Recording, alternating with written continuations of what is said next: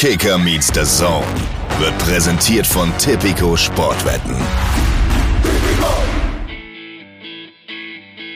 Kicker meets the Zone, der Fußball-Podcast mit Alex Schlüter und Benny Zander.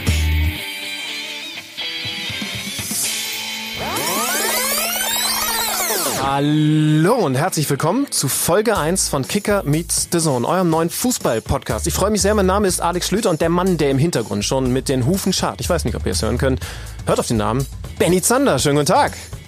Alexander, mein Lieber, schöne Grüße aus Leipzig. Endlich geht es los, unser neues Baby, der Podcast von Kicker und The Zone mit uns beiden. Die Vorfreude ist groß, ich hoffe, dir geht's ähnlich und äh, wir können eigentlich direkt loslegen. Ich würde direkt gerne anfangen mit Themen und so weiter und so fort. Also ich habe ich hab richtig Lust auf die Sache hier. Kein Smalltalk, keine Abtastphase, so direkt äh, volle Breitseite, vollspannen ins Thema, oder was?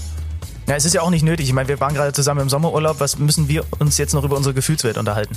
Naja, ich meine, ähm, ich glaube, du bist ähm, nach dieser Blaubeeraktion, an die ich mich erinnere, noch leicht genervt von mir. Schluss aus Ende. Ich kann es nicht mehr hören. liebe Freunde, herzlich willkommen, ähm, liebe Leute.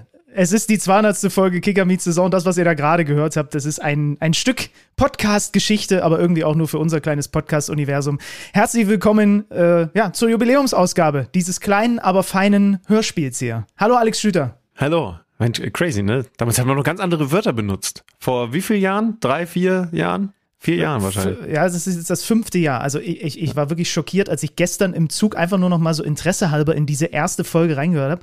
Und ähm, allein schon, dass ich ungefähr in dieser Folge 85 Mal das Wort tatsächlich benutzt habe. Du irgendwann später in der Folge, äh, als sofort nach ein paar Minuten irgendeine Anekdote über deine Mama erzählst. Äh, unser, unser Stargast in der ersten Folge war Freddy Bobic. 29. Juli 2019. Mhm. Oh, noch länger, ja, krass, ja. Heftig, ja. Äh, ist eine Menge passiert seitdem und wir haben es bis zu 200 geschafft. Erinnerst du dich noch dran, wer Gast in der 100. Folge war? Oh, nee, das weiß ich nicht. Ich glaube, es war Marc von Bommel, oder? Hat sich sogar sehr, sehr nett dafür bedankt. Ich glaube, die 100. haben wir in ja, meiner stimmt. alten Heimat in Wolfsburg gehabt, ja. mit Marc von Bommel, damals noch. Die Älteren unter euch werden sich erinnern, VfL Wolfsburg Coach. Ich habe übrigens mal, also Juli 2019, da haben noch Düsseldorf und Paderborn Bundesliga gespielt. Thiago hat noch die Fäden bei Bayern im Mittelfeld gezogen. Paco Alcázar war Stürmer bei Dortmund. das fand ich irgendwie auch ganz gut. Und, der HSV äh, war noch in der zweiten Liga. Der, der, HSV war schon in der zweiten Liga. Schalke ja, war noch Spaß, in der ersten Spaß. Liga mit, mit äh, David Wagner an der Seitenlinie. Yogi war noch Bundestrainer. Ähm, also da war, da war alles noch ein bisschen anders. Und heute sind wir hier beim, bei der großen 200. Und irgendwie reden wir immer noch miteinander. Ist doch eigentlich Wahnsinn. Ja, es gibt keine Torte. Ähm, es gibt keine Überraschung. Also zumindest nicht von mir, kann ich, kann ich jetzt sagen. Ähm, aber es gibt im Endeffekt vieles von dem, was wir über 199 Folgen bislang auch gemacht haben. Also schlechte Gags, miese Wortspiele und Bundesliga-Analyse, die in unterschiedlichsten Momenten anzuzweifeln ist. Aber wir machen es einfach. Weil ihr ja offensichtlich entweder lange genug dran geblieben seid, lange genug treu geblieben seid oder jetzt nach 200 Folgen auf einmal, weil ihr einen ganz komischen Algorithmus habt, auf uns gestoßen seid. Hallo und herzlich willkommen. Dieser verdammte Algorithmus nochmal. Also wir machen wirklich, wir, wir, wir machen einfach eine, eine, reguläre Folge. Es gibt ja so viel zu besprechen, dass wir auch nur einen externen mit reinholen. Das ist nachher Sebastian Wolf, wenn wir, du hast es letzte Woche angekündigt, mal ein bisschen mehr auf die zweite Liga gucken. Aber da ist ja nun, Herz, also herzlichen Glückwunsch an die aktive Fanszene. Der Fanprotest hat gewirkt, ja. Das ist, das ist passiert seit der letzten Folge. Danke übrigens auch für viel Feedback zu dieser Folge mit den beiden beiden Hertha-Ultras. Äh, das ist passiert. Thomas Tuchel wird im Sommer bei den Bayern aufhören. Toni Kroos ist zurück bei der Nationalmannschaft. Der Spieltag hat super viel hergegeben. Und ich würde sagen, das arbeiten wir ab und dann machen wir hinten raus. Wir haben ja auch mal so ein klein wenig in den sozialen Netzwerken die Leute angepiekst. Was wollt ihr denn vielleicht noch irgendwie wissen, was diesen Podcast angeht? Ähm, da beschäftigen wir uns auch mit, aber natürlich wollen wir trotzdem schon vorrangig hier über Fußball quatschen. Alles andere wäre sinnlos. Ja, also die Leute in den sozialen Netzwerken anpieksen machst du ja fast hauptberuflich, aber dieses Mal waren es Fragen, auf die ähm, wir dann hoffentlich Antworten haben, die ihr einreichen konntet. Komm, wir nehmen, wir nehmen gerne am Anfang, was du hast mir einmal rübergeschickt, weil du das ja über dein Tool namens Instagram QA gemacht hast.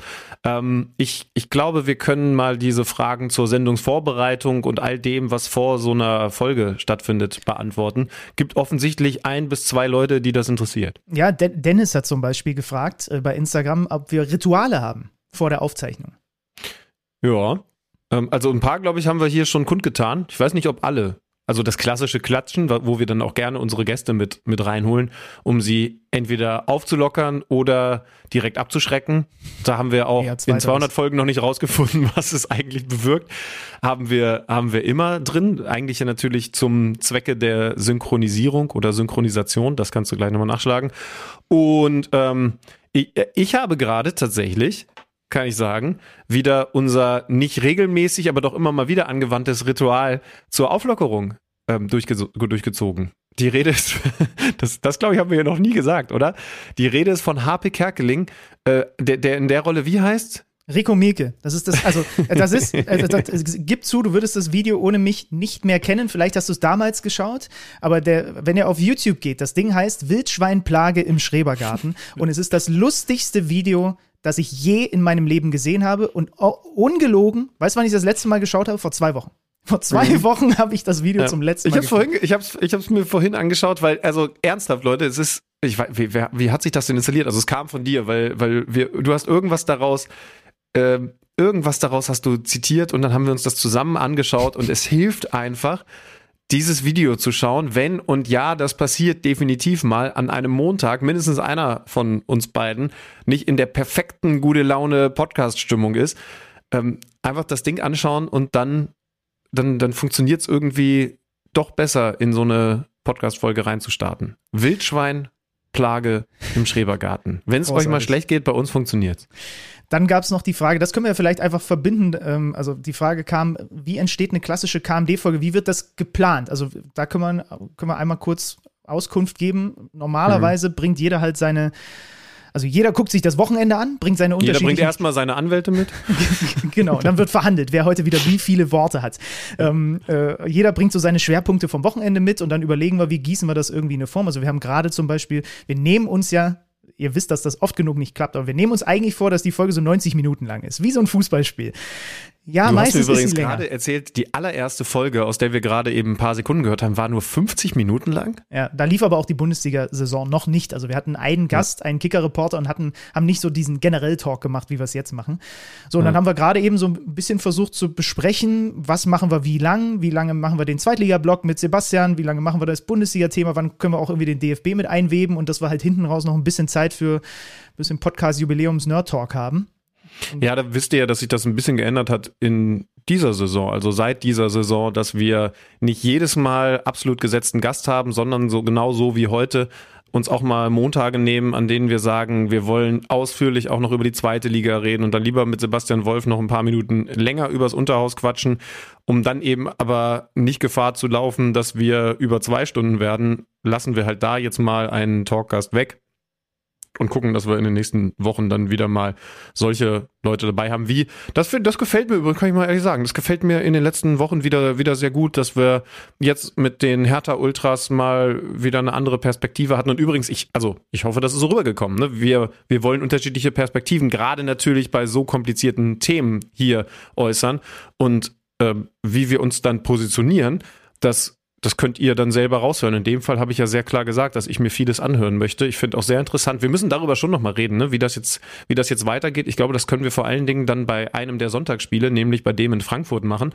Ähm, super kompliziert. Ich glaube, positionieren tun wir uns dann ja regelmäßig, wenn wir sagen, welche Mannschaften, welche Spiele wir gut finden, schlecht finden und so weiter. Aber uns ist doch irgendwie wichtig, dass wir viel Buntes hier an unterschiedlichen Stimmen haben. Und das ähm, haben wir in den letzten Wochen viel. Finde ich gut. Lob auch an, an die Abteilung, die Woche für Woche, bis auf diese wenigen Ausnahmen, Gäste ranholt. Das sind nämlich Schlüter und Zander. Das ist, ist tatsächlich so. Und äh, zu dieser Folge, also ich weiß nicht, wann ich das letzte Mal so wirklich so ausführlich ist. Ich habe lange E-Mails bekommen, wo Leute mir skizziert haben, wie sie sich die Zukunft der Bundesliga wünschen, wie sie das sehen, was die, was die, also das ist wirklich, das war krass. Das war so konstruktiv, interessant, das irgendwie zu lesen. Ich habe es noch gar nicht geschafft, alles zu lesen, aber die Leute scheint das, also es scheint was in den Leuten ausgelöst zu haben, dass sie sich auch einfach nochmal mit ihrer Liga und wie sie sie gerne hätten, sich damit beschäftigt haben. Und Was ja gut ist, was ja gut ist. Aber dann mach dir mal, um, um hier einen KMD-Traditionssatz zu sagen, mach dir mal einen Knoten ins T-Shirt, weil wir spätestens beim frühen Sonntagsspiel, gab ja drei an diesem Spieltag, über das Thema Fanproteste nochmal reden müssen. Ich würde sagen, wir fangen mal einfach mit dem Spieltag an, oder? Klar, in guter alter Tradition. In guter alter Tradition und weil wir beide so zerstreute Typen sind, die ansonsten übereinander vorbeireden würden, hat ja der liebe Gott uns einen Spieltagsplan geschafft mit Freitagsspiel, Samstagsspielen, Sonntagsspielen und an denen hangeln wir uns jetzt einfach an. Und wir be beginnen mit dem zukünftigen deutschen Meister Bayer 04 Leverkusen. Die schlagen den FSV Mainz 05 mit 2 zu 1 in einem Spiel, was, äh, das würde Thomas Tuchel jetzt gefallen, in den XG-Werten sehr ausgeglichen gewesen ist. Ähm, aber Leverkusen das Spiel am Ende gewinnt. Aufstellung ganz interessant. Kosunu, Tapsoba, Hoffmann für Stanisic, Hinkapier, Schick. Kein, ne? Haben wir mhm. letztes, letztes drüber geredet. Also vorne dieses Triumvirat ist dann Wirz, Hofmann und Adli gewesen. Weder Schick noch Borja Iglesias als so klassischer zentraler Stürmer dabei. Bei den ja, Mainzern, Hofmann vor allen Dingen mal wieder drin, ne? Der war ja. fast so ein bisschen unterm Radar rausgerutscht aus der Startaufstellung, obwohl er in der Hinrunde noch gesetzt gewesen ist. Bei den Mainzern Hanke Olsen verletzt, dafür Wittmer mit dabei und natürlich die Storyline mit Amiri gegen seinen Ex-Club. Er hatte jetzt, wir haben das letzte Woche schon mal kurz thematisiert, wieder die meisten Ballaktionen bei den Mainzern. Er hatte die meisten Balleroberungen auch bei den Mainzern.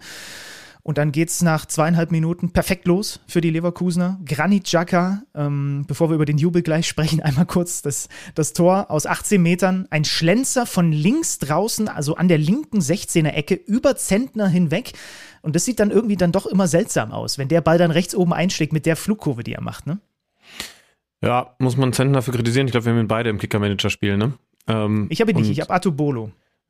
Okay, dann finde ich, man muss ihn nicht kritisieren. nee, warte, ich habe doch auch Hatubolo, bin ich bescheuert? Ich hatte den die letzten Jahre. Ich, hab, wir haben, wir, ich wusste, dass wir denselben Torhüter haben, aber ich habe den Sender gar nicht. also wir müssen, ja, wir müssen ja dann gleich nochmal äh, über, ihn, über ihn sprechen, leider. Aber wir haben das auch an dieser Stelle schon ein, zwei Mal fallen lassen. Der spielt eigentlich eine stabile, gute Saison. Also der, ja. der hat ihn auch einige Gegentore verhindert. Wie, wie hat denn dir der Jubel gefallen? Das habe ich wirklich nee. noch nie in meinem Leben gesehen.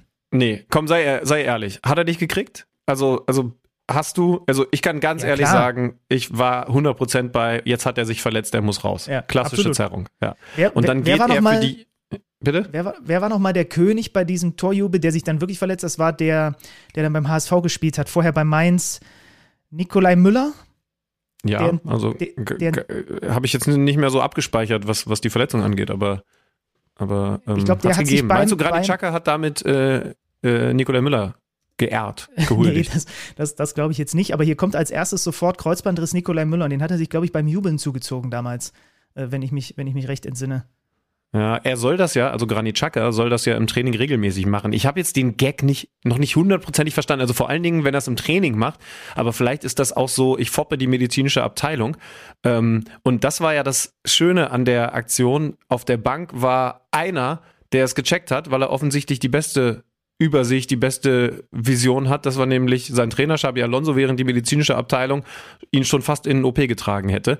Aber für diejenigen, die es nicht gesehen haben, er deutet also, indem er so anfängt, ich, ich nenne es jetzt mal zu humpeln, deutet eine Verletzung an, um daraus dann einen einen Jubelwalk zu machen, ist das äh, schwierige, also in der 200. Folge eine große Herausforderung, das jetzt sauber zu beschreiben für Leute, die es nicht gesehen haben. Aber so ungefähr war es gewesen. Ich habe währenddessen mal wieder drüber nachgedacht. Wir haben häufig genug darüber gesprochen, dass wir beide bei den wenigen Toren, die wir erzielt haben, keine geilen Jubel hatten.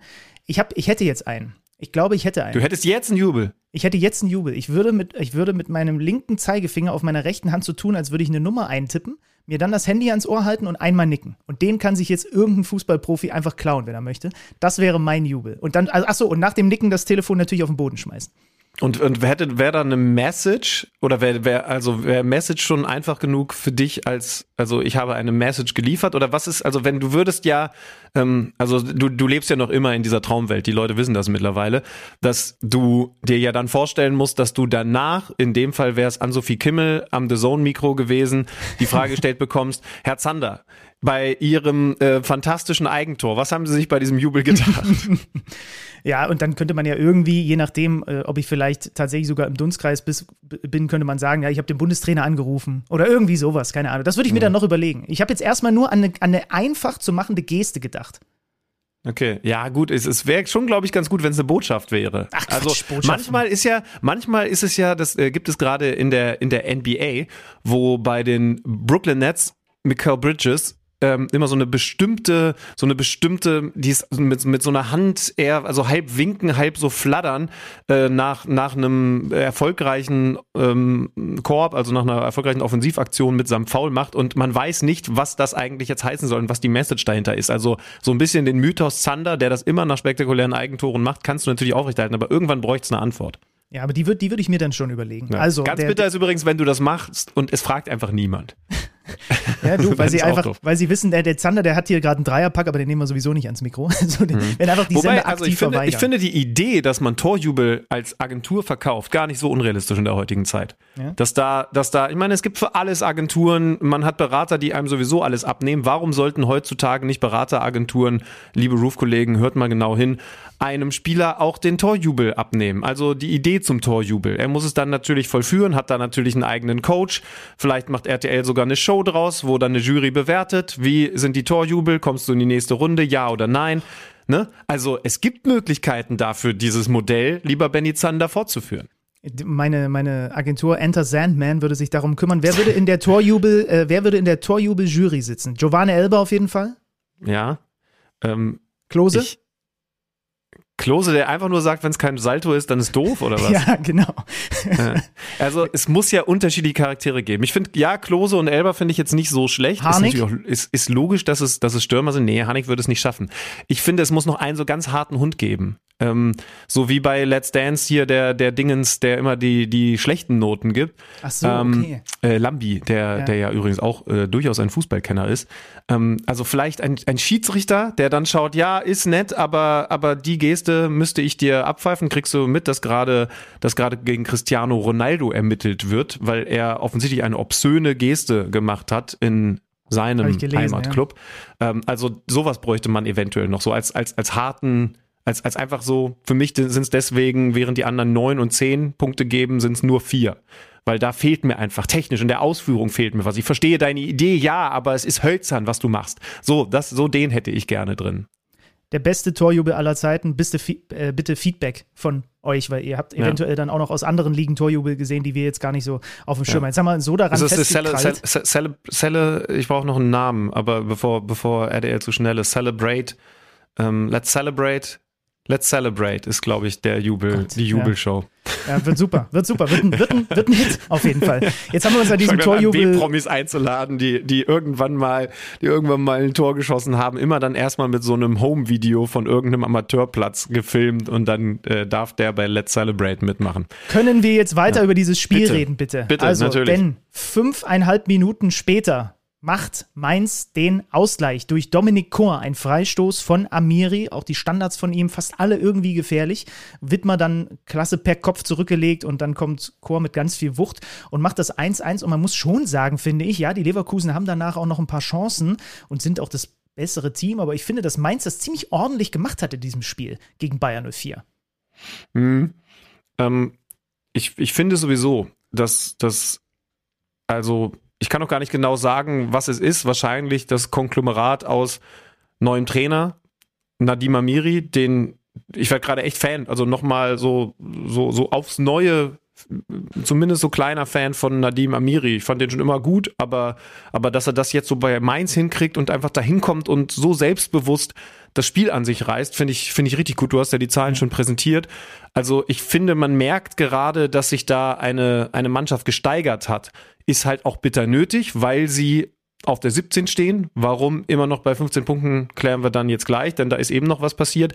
Aber ich finde, dass auch wenn man auf die Tabelle schaut und, und äh, wenn man eben guckt, wie weit sind die von den anderen Mannschaften weg, vor allen Dingen der erste FC Köln, da gerade eben eher mit, mit Sorgenfalten den Blick nach unten im Tabellenkeller richten muss. ärgerlich natürlich, du sprichst es an, weil sie eben dann noch das, das Gegentor kassieren in der 68. und auch die Art und Weise ist dann halt doppelt und dreifach bitter. Ein eigentlich ungefährlicher Distanzschuss von Andrich. Ja, der, ich, ich habe auch gesehen, dass der noch einmal kurz hinten nach unten flattert, so einmal, ja. Und trotzdem, also Robin Zender hat natürlich jede Qualität, diesen Ball zu halten und greift dann da daneben, ja. äh, Und den muss er halt einfach abwehren, ja. Genau, du sagst abwehren. Es ist in dem Moment bei aller Flatterei ein Fehler, wenn man berücksichtigt, dass er versucht, das Ding festzuhalten. Also Ja, da genau. braucht's halt die gute alte Doppelfaust, die ist, vor, ein, vor ein paar Wochen habe ich mal von, von ausgestorbenen Fußballaktionen gesprochen. Ne? Beispiel, also der indirekte Tanetanat-Freistoß, einer tippt an, der andere stoppt und Tanetanat bolzt. Gibt's so nicht mehr. Die Doppelfaust hätte es da noch gebraucht. Zwölf Minuten später dann aus Gelb mach Rot. Erst Gelb für einen Gun-Kamm, aber der trifft Jacka von hinten richtig heftig auf den Knöchel da auf, der, auf dem Sprunggelenk. Das ist, glaube ich, ist das das, was, was dann gerne im Schiedsrichterjargon dieses Stempeln genannt ist? Ich glaube schon, ne? Ja, und vor allen Dingen bleibt er so lange drauf stehen, was ja auf Ja, gar genau, keinen Fall stimmt. Absicht Ja, ja. ist. Aber ich finde, die, die, die Dauer, also das wird in keinem Regelwerk stehen, aber, aber die Dauer des, des, des Stempelns ist in dem Moment, glaube ich, der Hauptgrund dafür, dass es von gelb zu rot verändert wird. Nach dem Spiel, was Leverkusen also mit 2 zu 1 gewinnt, ist es am Ende jetzt ein neuer Bundesliga-Rekord mit dem 33. Spiel in Folge ohne Niederlage. Und weißt du was, ich fand es einfach schön, dass Xabi Alonso jetzt mal gesagt hat, bislang hat mich das nicht interessiert, aber jetzt, wo wir den haben, finde ich es doch irgendwie ganz cool. Hm. Weil ist doch auch mal schön, so, ne? Also, Ey, wir müssen dann so langsam darüber reden, ob es Bayern 04 Leverkusen schaffen kann, eine Invincible-Saison hinzulegen. Du weißt, mit welchem meiner Lieblingsteams man das verbindet, mit dem FC Arsenal. Leverkusen hat, hat gute Möglichkeiten. Also Absolut. vor allen Dingen, wenn man eben überlegt, ne, dass der größte Konkurrent in der Bundesliga jetzt schon zweimal gespielt wurde mit dem FC Bayern München. Na klar, Europa League wartet noch. Ähm, ich weiß gar nicht genau, wie das bei den Gunners damals war. War es einfach nur Invincible in der Liga?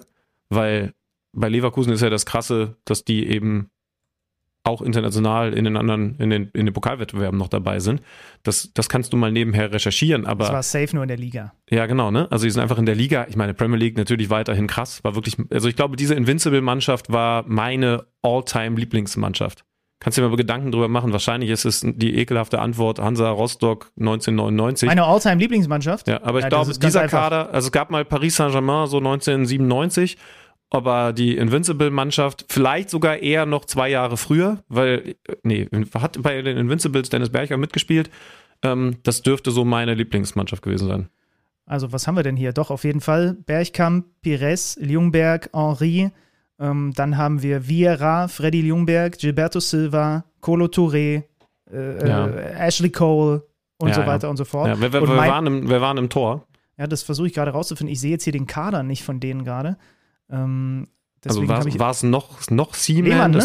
War es schon Lehmann? Das, das ist Ja, Lehmann im Tor. Lehmann im krass. Tor. Ja, ja. Okay. Lehmann war bei den Invincibles, ja. Joe Ja. Campbell, Lauren hinten als Rechtsverteidiger. Ja, gut, gut, gut. Oh, gut. Ey, du von der. Oh, oh, ich muss jetzt aufhören. Und meine Mannschaft ist natürlich der FC Barcelona in dieser Zeit mit äh, Ronaldinho, Eto und Henri und Deco, glaube ich noch. Ich weiß gar nicht. also bitte sag Messi dazu.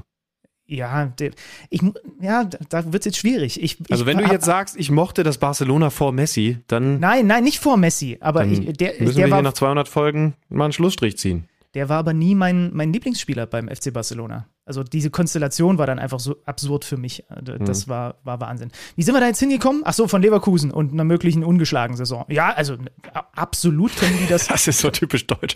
Die, der FC Arsenal sind die Invincibles und Leverkusen sind die ungeschlagen Saison Boys. Aber also natürlich können die das schaffen. Also warum sollen die? Und ich glaube ja sogar ernsthaft jetzt, wenn du die Bayern ja schon, sagen wir mal, so ein bisschen auf Abstand gebracht hast, ist das auch was, was dich als Team nochmal anzündet, das zu erreichen? Weil ich glaube, ich habe mal ein längeres Interview mit Freddy Ljungberg ge äh, gesehen, wo er genau darüber gesprochen hat, dass das auch etwas war, wo Arsenal die Kabine dann selber gesagt hat, ey, das hat für uns noch nie jemand geschafft. Das, das machen wir jetzt. Wir bleiben jetzt einfach fucking ungeschlagen bis zum Saisonende. Ich gucke jetzt mal ganz kurz, was mögliche Stolpersteine sind. Also äh, Leverkusen kann gegen jedes Team verlieren, das ist gar keine Frage. Das hat ja gerade diese Partie gegen Mainz, die anders ausfallen kann, gezeigt. Und es gab ja zuletzt, ne, also 2-1 in Heidenheim, Arbeitssieg, dieses, so viele späte 1 zu 0, das hat Thomas Tuchel jetzt an diesem Spieltag ja auch nochmal erwähnt. Das ist ganz klar, ne? aber irgendwie geht's im Moment immer gut. Und äh, also es geht ja darum, geschlagen zu werden und nicht spät noch den Siegtreffer zu machen. Jetzt Köln, nein. Ähm, ja, natürlich alles möglich, aber äh, pass auf, pass auf, pass auf. Ähm, ich gebe dir, dann spielen wir das Spiel anders. Wir freuen uns natürlich, wenn sie Invincible durchgehen. Super. Aber jetzt gehen wir mal davon aus, dass irgendwo noch eine Niederlage kommt. Du darfst jetzt drauf tippen. Dann sag bitte wo. So viel schon mal. Mein Tipp, mein Tipp, 30. Spieltag, auswärts in Dortmund. Und mein Tipp ist eine Woche später Heimspiel gegen Stuttgart. Ja. Pokal am 3.4., das ist das nur für euch. gegen Fortuna Düsseldorf. Ist, ist das eigentlich ein Derby, ja, ne?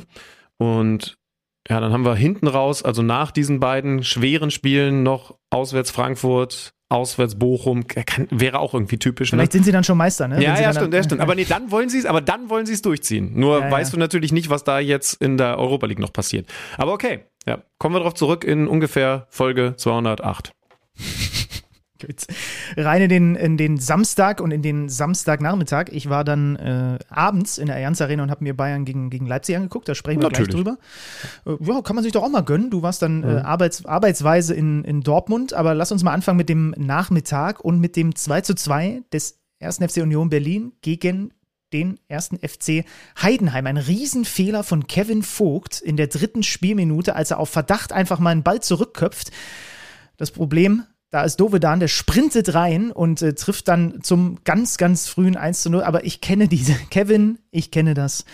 Ich, ich kenne diese Situation zur Genüge, wenn man einfach sich denkt, ach, das ist jetzt eine gute Idee, den einfach mal da hinten rein, da ist entweder der Torhüter oder einer meiner Verteidigungskollegen und nicht auf dem Schirm hat, dass da einfach einer durchsprintet. Das, ich konnte mich so gut, konnte mich lange nicht mehr in einen Spieler reinversetzen.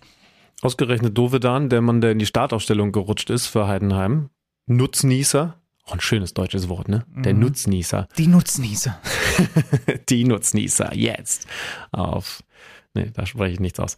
Ähm, es gibt aber eben auch noch die andere Seite von Heidenheim, äh, äh, beziehungsweise von Union Berlin. Denn wir haben es ja angesprochen, sie sind, sie sind wieder mit den alten Tugenden zurück. Gosens trifft nach ruhendem Ball. Okay, Gosens immer noch neu, aber diese ruhende Ballstärke ist alt. Ja, und äh, wie er das dann macht, ne? Also ganz platziert und ganz überlegt, obwohl er ganz. Ja, da ist ja richtig viel Alarm um ihn herum, ne? Und dann mit dem linken Außenriss, weil das halt einfach sein starker Fuß ist und er den Ball damit viel besser platzieren kann. Gar nicht wahnsinnig hart, aber einfach so, dass der, dass der Torhüter da nicht mehr hinkommt. Sechstes Saisontor.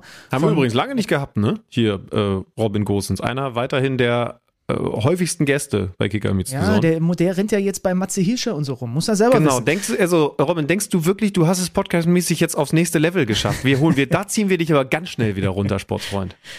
Kurz später dann noch in der Nachspielzeit der ersten Halbzeit Andras Schäfer, der gefühlt aus allen Lagen abgezogen hat in diesem Spiel, abgefälscht vom Rücken von Aronson. Äh, Davor ein Heidenheimer Ballverlust im Mittelfeld und dann geht also Union mit einer Führung in die Pause. Dann gibt es in der zweiten Halbzeit Chancen auf beiden Seiten, so eine große Kopfballchance an Kleindienst, äh, von Kleindienst erinnere ich mich noch. Und dann ist es Jan Niklas Beste in der 71. Spielminute. Union wird ausgekontert. Ein überragender langer Ball hinten raus von Dingchi und Beste sieht, oh, der Union-Keeper ist ein bisschen weit draußen und oh, ich habe ja einen ganz feinen linken Fuß, den kann ich doch mal drüber heben. Und das macht er. Zum 2 zu 2 Einstand für Heidenheim damit alles im Lot. Für Union Berlin, wie siehst du die Situation? Punktverluste, muss man ja sagen. Ähm, oder auch soweit alles okay, okay, weil, also ich mache jetzt immer mal wieder den Blick in der Tabelle. Sie, sie rutschen zwar einen runter auf 14, aber sie haben mittlerweile ein Polster auf Köln, Mainz und Darmstadt. Also sind wir ehrlich, es, es ist noch nicht so lange her. Da hätten wir beim bisherigen Saisonverlauf, hätte man, in, wenn man in Jubelstürme ausgebrochen, wenn du gegen dieses Heidenheim einen Punkt mitnimmst, ja. Klar, du verspielst eine Führung, aber trotzdem für mich alles vollkommen in Ordnung. Es ist jetzt das vierte Mal in Folge, dass sie ungeschlagen bleiben. Heidenheim ist einfach schwer zu, schwer zu besiegen. So, und das, dann kannst Wobei, du auch mit einem wobei Punkt voll übrigens, das muss ich, ich muss mal einmal kurz nachgucken. Mit einem Sieg, Heidenheim hätte dann zwei, mit einem Sieg wäre Union Zehnter gewesen. ja, ja. Stimmt das gerade? Dann hätten Zwei sie Punkte 27. mehr musst du einfach nur rechnen. Ja, genau, aber, aber Heidenheim einen im Sinn, Heidenheim so. hätte einen weniger. Äh, ne, sie Ja. wären immer noch, sie wären punktgleich mit Heidenheim. Ist das richtig? Ja. Aber, aber trotz alledem, also für mich Elfter ist wären das, sie. Ja. Für mich ist also aus Heidenheimer Sicht, ja, die, deren Saison, die sind sowieso alle selig dort. Und aber Union ist ja jetzt auch gerade in einer Phase, wo sie auch einfach Resultate liefern, Ergebnisse holen mit Bielica. Von daher ist das, glaube ich, ein, ein Unentschieden, was, was, was, was beide am Ende, mal unabhängig jetzt vom, vom Spielverlauf, voll okay finden. Borussia Mönchengladbach, ein Sorgenkind der vergangenen Wochen, gewinnt 5 zu 2 gegen den VfL Bochum und Benny Zander sah das wie folgt. Also Benny Zander ordnet das vor allem erstmal so ein, dass das ein ganz wichtiger Dreier für dieses Grundgefühl bei den Gladbachern ist. Weil sind wir ehrlich, wenn sie dieses Spiel verlieren, guck mal auf die Tabelle, dann hätten die 22 Punkte und wären nur fünf vor Köln, dem direkten Konkurrenten da, äh, dem, dem Derby-Konkurrenten und dem Relegationsrang. Und demzufolge jetzt so mal, so mal gegen den Trend und gegen diese Abstiegssorgen ist das ein total, total wichtiger Dreier. Ich habe es insofern äh, natürlich gesehen, dass man sich schon wieder dachte, eigentlich geht es aus Gladbach-Sicht passend los, nämlich mit einem frühen Rückstand, aber das wurde dann einkassiert, ne, weil Bernardo den Ball da mit dem Arm so ein bisschen einklemmt am eigenen o äh, Oberkörper. Wir werden dieses Thema ja nochmal haben mit unmittelbar mhm. Hand ähm, äh, vor Torerzielung und dann geht halt Gladbach in Führung durch Ngumu übrigens interessant die Startelf, also Gladbach ohne Elvedi, ohne Isakura, beide gesperrt, Schwanschara, Player sowieso beide verletzt, das sollte man übrigens auch nicht vergessen bei der Einordnung der, der Gladbacher Situation. Leiner mit Startelf-Comeback, immer eine schöne Geschichte und Neuhaus, der ein richtig gutes Spiel gemacht hat für, für Reiz von Beginn an, Reiz nur von der Bank kommend. Und dann ist es Ngumu, der nach einer Ecke so ein bisschen mit Glück und Gamboa-Unterstützung das 1 zu 0 macht.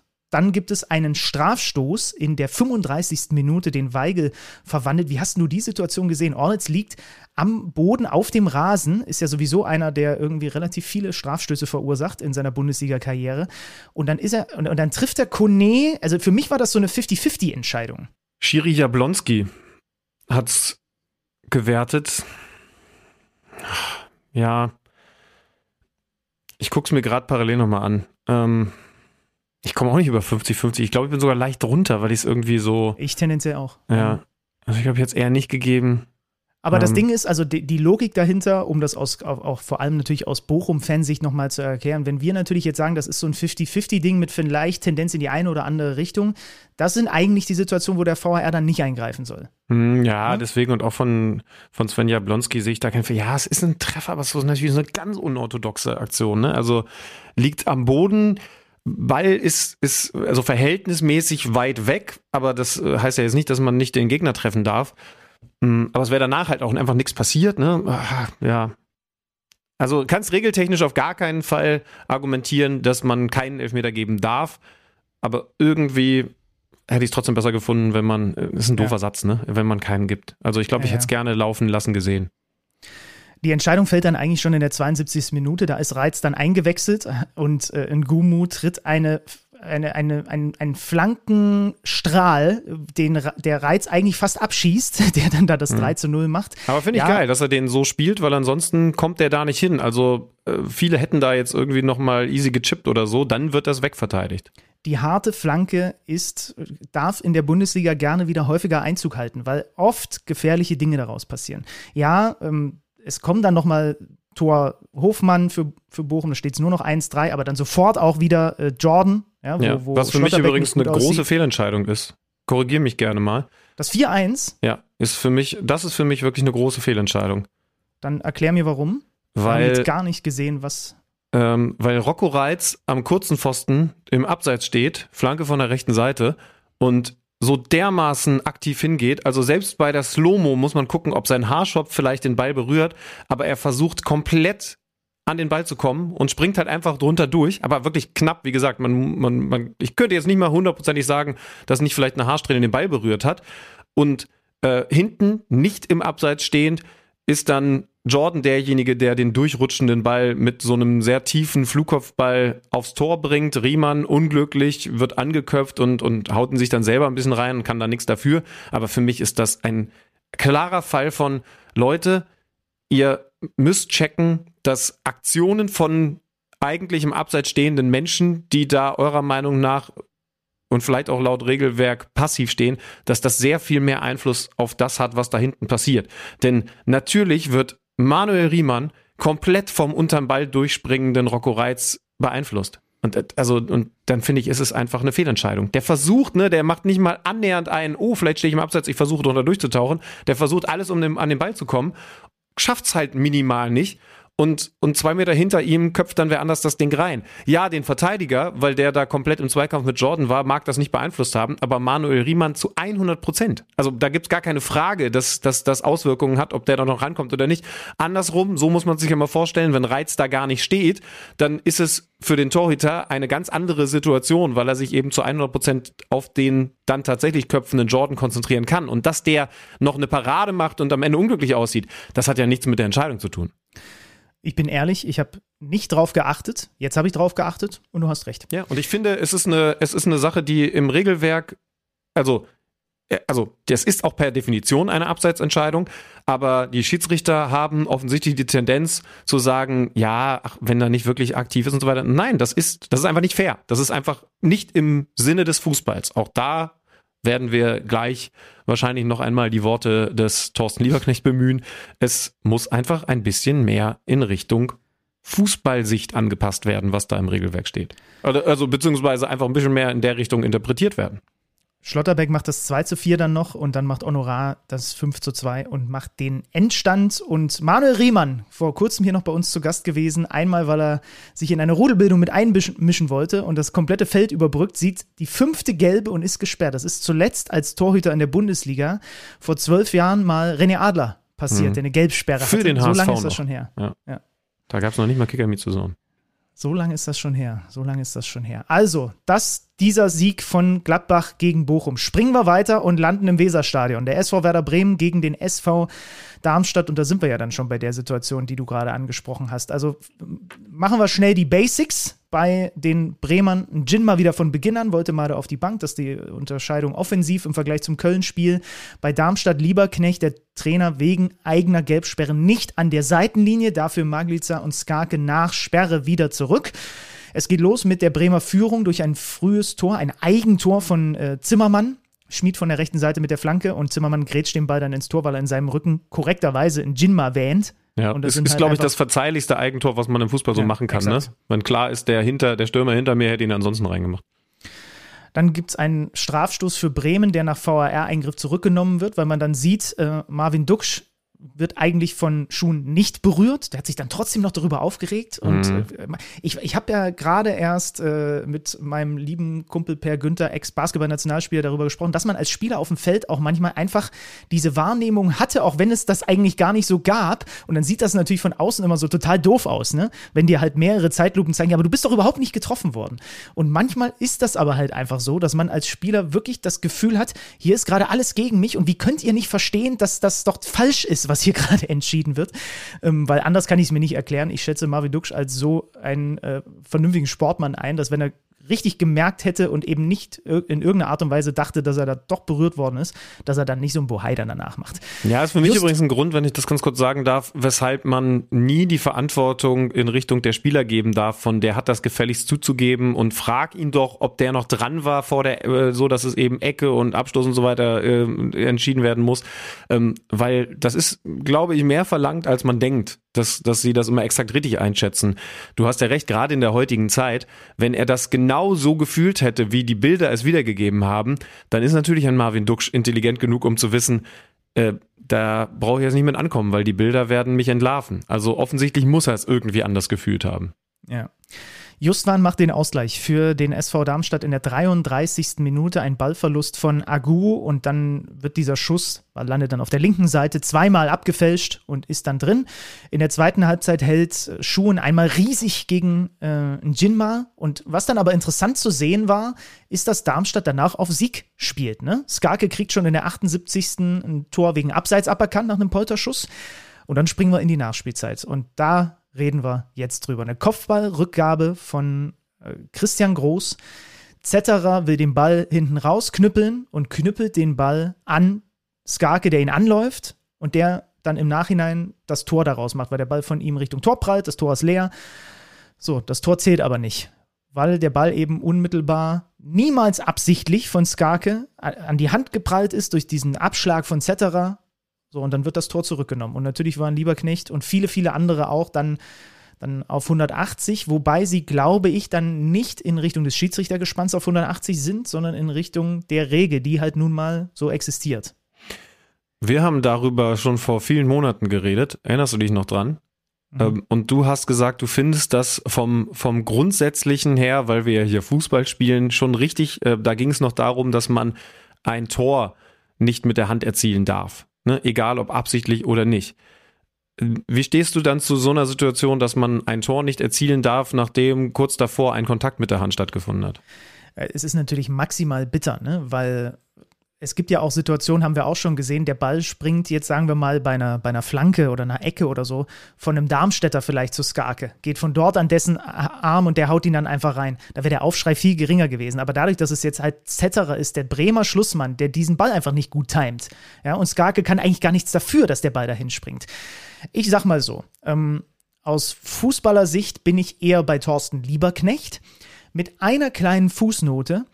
Und die kam auch von so ein paar Leuten, ich habe da mal so ein bisschen quer gelesen, was wird bei Social Media dazu gemeint. Und es kamen auch ein paar Leute, die gesagt haben, ey, es ist zumindest mal eine Regel, bei der alle wissen, dass sie existiert und die ist nicht interpretierbar. Die ja. ist super klar. Und, es, und, und eigentlich brauchen wir darüber, ob der Schiedsrichter das dann so entscheidet, gar nicht diskutieren, weil es da nichts zu diskutieren gibt, weil die Regel so ist, wie sie ist. Die Frage ist dann nur, da kann man also das Schiri-Gespann da vor Ort rausnehmen, sollte man die Regel anpassen. Aber dann kommst du natürlich wieder in Graubereiche rein, weil es wird auch Situationen geben, der wird angeschossen, an die Hand kann vielleicht auch nichts dafür, aber das Ganze passiert im 16er und es ist vielleicht ein Darmstädter und der Ball springt dann hin und er haut ihn rein, dann ist der Aufschrei vom anderen Lager wieder groß, ne?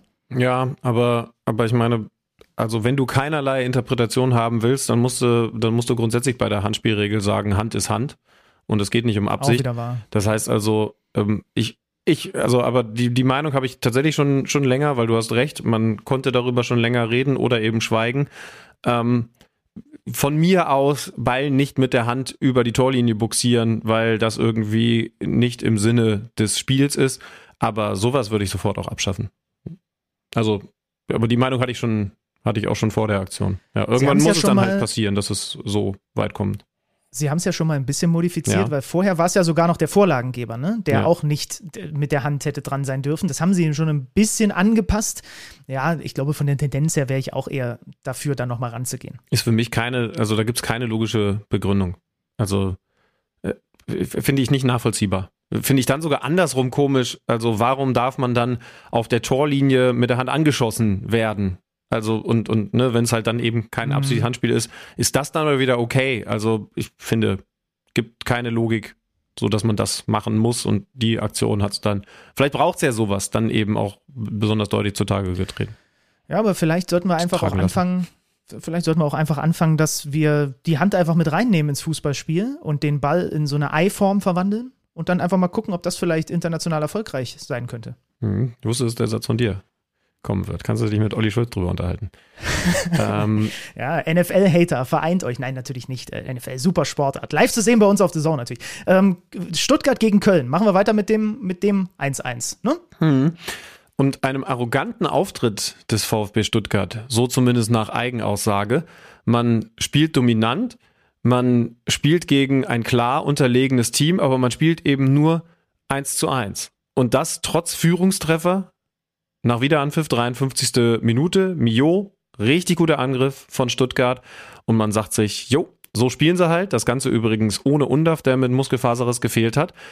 Aber dann, was ist es für dich? Tatsächlich in, in Gang zurückschalten. In der 62. Minute macht Marcel das 1 zu 1 und Stuttgart. Martel. Der heißt äh, Martel. Martel. Entschuldigung, da war Herrgott. ich wieder, ja, da war ich wieder in der Disney-Welt. Ähm, Martel macht das 1 zu 1 und genau dabei bleibt's. Und übrigens dieses Tor, erinnerst du dich an die vergangene Woche? Zweite Welle nach Eckball. Ja, ich habe es, es, es kommt immer wieder, die Zuordnung stimmt nicht. Wagnumann steht dann plötzlich gegen zwei, nimmt halt den, der näher zum Tor ist, der Ball geht über ihn drüber, hinten steht noch einer, für den keiner zuständig ist. Das passiert, wenn die Zuordnung nach so einem ruhenden Ball äh, fehlt. Ja, es ist so schwierig. Also, wir müssen mal eine Sache sagen, finde ich ich finde schon, dass Timo Schulz Köln stabilisiert hat und dass es schwieriger ist, gegen die Siege einzufahren, als das vorher der Fall war. Und das hat, finde ich, dieses Spiel auch gezeigt. Sogar noch ein bisschen mehr als das ein oder andere in den letzten Wochen. So, trotz alledem kann Enzo Mio ja auch einfach wieder nach Hackenvorlage Gerassi Stuttgart wieder in Führung bringen. Es ist ja nicht so, als hätte es diese Chance nicht gegeben. Aber es stimmt schon und am Da ist es dann auch viel mehr wert, sich auf das zu verlassen, was die Protagonisten sagen, als was ich hier vom Sofa aus sehe. Wenn die selber das Gefühl haben, das war heute dann nicht genug von uns. Es gab ja auch noch diese Monsterchance von Ali Du für Köln, ne, nachdem äh, Ito da wegrutscht. Ja. Wenn die das Gefühl haben, das war heute nicht die Leistung an, an, an dem Limit, wo wir hinwollen, dann ist das, dann ist das natürlich Gold wert und im Zweifel dann auch die ganz klar richtige Analyse. Ja, und ich glaube, dass Ihnen das, was an diesem Wochenende im Anschluss passiert ist, die Analyse auch nochmal leichter gemacht hat. Denn im Abendspiel kann Leipzig gegen die Bayern nicht punkten. Wir reden natürlich auch noch über das Spiel von Dortmund, das ich dann am Sonntag gesehen habe. Aber lass uns mit deinem coolen Stadionbesuch anfangen. Cooles Stadionbesuch. Also ich habe mir hier, ich mache mal kurz meine Notizen-App auf, weil ein paar Sachen waren schon ganz Hast, hast cool. du notiert, welche Promis du gesehen hast oder wie? Äh, nee, du warst ja nicht da. Also ich hatte sehr gute Sicht auf die beiden Trainer. Also man muss einfach noch mal dazu sagen, ich habe jetzt die Bayern in dieser Saison selten im Stadion gesehen. Viel zu wenig eigentlich. Und eine Sache, die mir aufgefallen ist, das gilt auf der einen wie auf der anderen Seite, es ist einfach was anderes, wenn du einen Xavi Simons, den habe ich häufiger im Stadion gesehen, weil ich ein paar Leipzig-Spiele auch für The Zone betreut habe, aber auch zum Beispiel Pavlovic dann im Stadion mal siehst. Und was ist Pavlovic bitte für eine Maschine und wie gut wird der mal hoffentlich werden? Also was der in Sachen Vororientierung immer wissend, immer den Ball fordernd und so. Und das sind Dinge, die du einfach im Stadion auch, auch nochmal auf eine andere Art und Weise wahrnimmst. Dann hatte ich einen echt guten Sitzplatz, um die beiden Trainer beobachten zu können. Thomas Tuchel auf seinem Alukoffer. Ich weiß nicht, was er sich dabei gedacht hat. Ich bilde mir aber ein, dass ich ihn schon mal auf so einem Koffer habe sitzen sehen. Ich dachte, ich, Naja, äh, Champions League-Finale, damals ausgerechnet gegen den Ja, FC Bayern München. natürlich. Damals hat er äh, kaputten Fuß gehabt und Krücken und ähm, hat entsprechend Stimmt. so eine Box gehabt, auf der er dann das Spiel verfolgt hat. Ja, du hast recht, jetzt, war, jetzt, jetzt weiß ich endlich, was da für Bilder in meinem Kopf kamen. Also hab den gesehen, der natürlich viel am Hadern war, hab Rose gesehen, der in der ersten Halbzeit wahnsinnig viel am Hadern war, mit Simakan, der ihm nicht mutig genug auch mal mit hinten äh, bei eigenem Ballbesitz auf der rechten Seite nach vorne geschoben hat, mit seinen beiden Stürmern, mit, äh, mit, äh, mit Openda und Scheschko hat er sich ein paar Mal richtig gefetzt, sogar von der Seitenlinie Marco Rose. Und auch dafür ist es halt einfach ja, hilfreich, ähm, ähm, wenn du im Stadion sitzt und was dann noch? Ja, okay, da geht der Finger hoch. Achso, ja, du, ich wollte nur, äh, bevor wir bei den Bayern auch über die Aufstellung reden, äh, wollte ich natürlich mal den Elefanten im Raum äh, zu, zu, zumindest mal kurz ankitzeln. Ähm, Aussage Thomas Tuchel vor dieser Partie, jetzt wo klar ist, er ist zum Saisonende kein Bayern-Trainer mehr. Hast du es dir, hast du es dir schon auf den Unterarm tätowiert? Klarheit bringt Freiheit. Sehe ich bei dir in so einer, ja, vielleicht so einer, so einer Tribal oder einer altdeutschen Schrift. Bedeutet in der Praxis, ein Spiel nach dieser Maßnahme stellt er Kimmich auf Rechtsverteidiger. Jetzt kann man auch sagen, es war eben auch das Spiel, nachdem Julian Nagelsmann im Spiegelinterview klar gesagt hat, Kimmich wird bei der Nationalmannschaft Rechtsverteidiger spielen. Aber Fakt ist mal, er hat ja ausgesprochen, dass er jetzt weniger Rücksicht nehmen muss. Siehst du das dann oder interpretierst du das dann eben genau so, dass Jo Kimmich einer von denjenigen ist, auf die er dann zuletzt, wenn er ihn wieder und wieder ins zentrale Mittelfeld gestellt hat, Rücksicht nehmen wollte? Oder musste? Ja, und in diesem, in diesem Spiel nein, weil ich habe mir auch die Pressekonferenz nach dem Spiel angehört und da hat er gesagt, dass das auch einfach Personal- und Verletzungsgründe hatte, weil er, das Zitat war, glaube ich, er weiß gar nicht, wen er sonst auf rechts noch hätte stellen sollen. Und dann hast du aber Konrad Leimer reingerufen oder was habt ihr Nein, gemacht? den, den hat er selbst erwähnt und er hat gesagt, es muss jetzt auch mal aufhören bei ständigen Muskelverletzungen, die unsere Spieler haben, dass sie, nachdem sie dann wieder fit sind, sofort wieder in der Startelf gebraucht werden und auf äh, und, und, und, ich hier irgendwie reinschubsen muss. Und deswegen, das war seine, vielleicht auch sehr smarte Erklärung. Ich sehe deinen Gesichtsausdruck.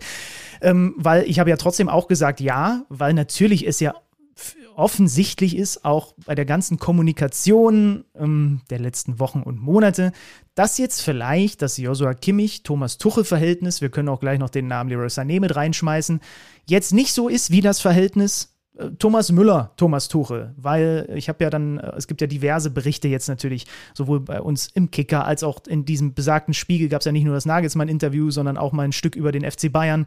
Es gibt halt offenbar Spieler, die kommen mit dieser kompromisslosen Tuchel-Art super klar. Offenbar gehört Thomas Müller vielleicht da dazu. Das war ja dann sehr öffentlich, öffentlichkeitswirksam nach dem 2-1-Siegtreffer zu sehen. Und dann gibt es welche, die offensichtlich überhaupt nicht damit klarkommen. Und ich würde Joshua Kimmich eher in die zweite Kategorie schieben. Finde ich übrigens am geilsten. Ich mache einen kurzen Sprung zum Interview nach dieser Partie bei den lieben Kollegen. Liebe Grüße von Sky, als Thomas Müller auf das Thema Entwicklung und Zeit für Entwicklung auf der Bayern Trainerbank angesprochen wird und sagt, naja, also ihr merkt ja selber, und da hat er jetzt nicht die ausschließlich Sky gemeint, sondern eben die Medienwelt an sich. Also sobald hier beim FC Bayern mal irgendwie was anders ist und vielleicht auch mal nicht so gut läuft, dann macht ihr das Thema groß und schreibt darüber und man muss sich erklären. Also alleine deswegen ist ja klar, dass es keine Zeit für Entwicklung als Bayern-Trainer beim FC Bayern gibt. Und die nächsten Schlagzeilen sind, und zwar von diesen Medien, ausschließlich Thomas Müller, Doppelpunkt, beim FC Bayern gibt es keine Zeit für Entwicklung. das heißt also selbst aus der ausführlichen, weil Thomas Müller ja so ist, Antwort, in der er die Medien als einen ganz wichtigen Grund nennt, weshalb man beim FC Bayern anders als anderswo wenig Zeit, weil keine Rücksicht für Entwicklung hat.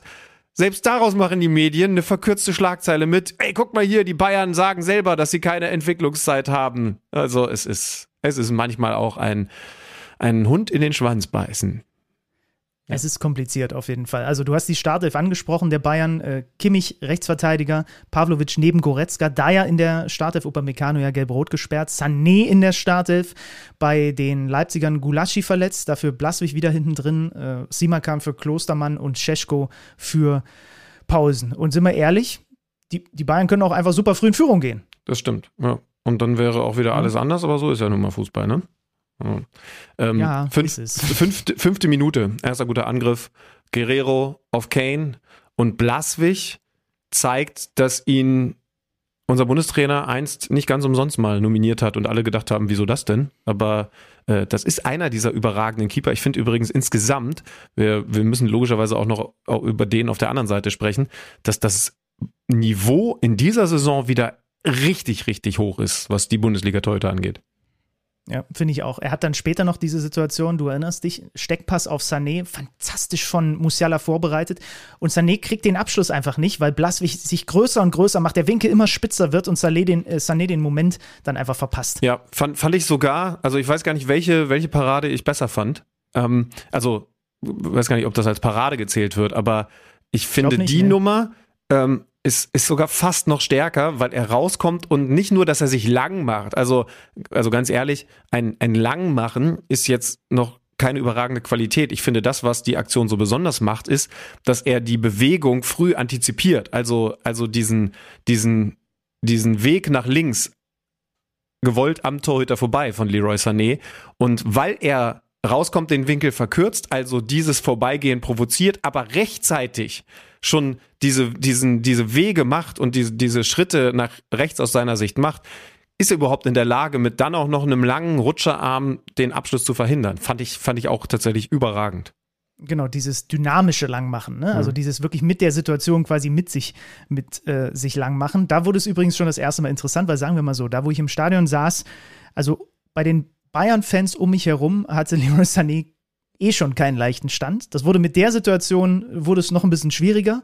Und dann kam die Schusschance von Kane, wo er Sané anschießt und der nicht weiterspielt, weil er wieder hadert nicht begreift, dass wenn er sich einmal schnell dreht, er vielleicht trotzdem nochmal einen Abschluss bekommt und dann aus einem Meter gefühlt von Müller, der auf ihn zusprintet, angebrüllt wird. Das ist, das ist übrigens wieder so eine Szene, wegen der ich seit Monaten hier immer mal wieder vorsichtig äh, darauf hinweise, dass ich glaube, dass es auch innerhalb der verschiedenen deutschen Generation in diesem Kader nicht so richtig gut funktioniert und nicht alles da total harmonisch ist. Zwischen der neuer Müller-Generation, man hat es auch bei dem Nagelsmann aus damals gehabt, ne? Dann hattest du auf der anderen Seite Kimmich und äh, hatte sich eher so pro Nagelsmann dann geäußert und so weiter und so fort. Also es ist ja in dem Moment äh, war nee, super wobei, spannend. Wobei, wobei, äh, also Kimmich ja schon eher noch zu der Generation zu zählen ist, ne? Also Wollt's, wollt's aber irgendwie ist das so, das ist, ja, es ist irgendwie so dazwischen. Trotzdem ist natürlich nicht diese Findest die alte Haudegen-Generation. Also ich finde, er gehört schon, ja, vielleicht ein Tick mehr dazwischen, aber ich, äh, ich weil er natürlich auch noch eine Weile äh, dabei sein will und man bei Müller und Neuer jetzt eher schon in Richtung ähm, Sonnenuntergang schaut, was die Profilaufbahn angeht. Aber, aber ich finde klarer, die jüngere Generation sind ja Sané, Musiala und Co.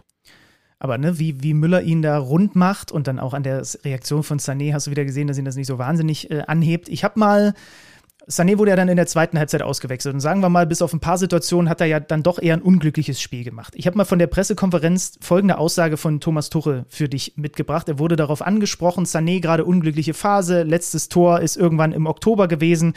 Was ist denn da jetzt los, Thomas Tuchel, mit dem Leroy Sané? Leroy mit seinen Fähigkeiten wird daran gemessen, an den Toren, an den Torvorlagen. Das ist so auf einer offensiven Position bei Bayern München. Du musst deine Statistik haben und die pflegen. Das ist im Moment eine schwierige Phase für ihn mit vielen Ballverlusten.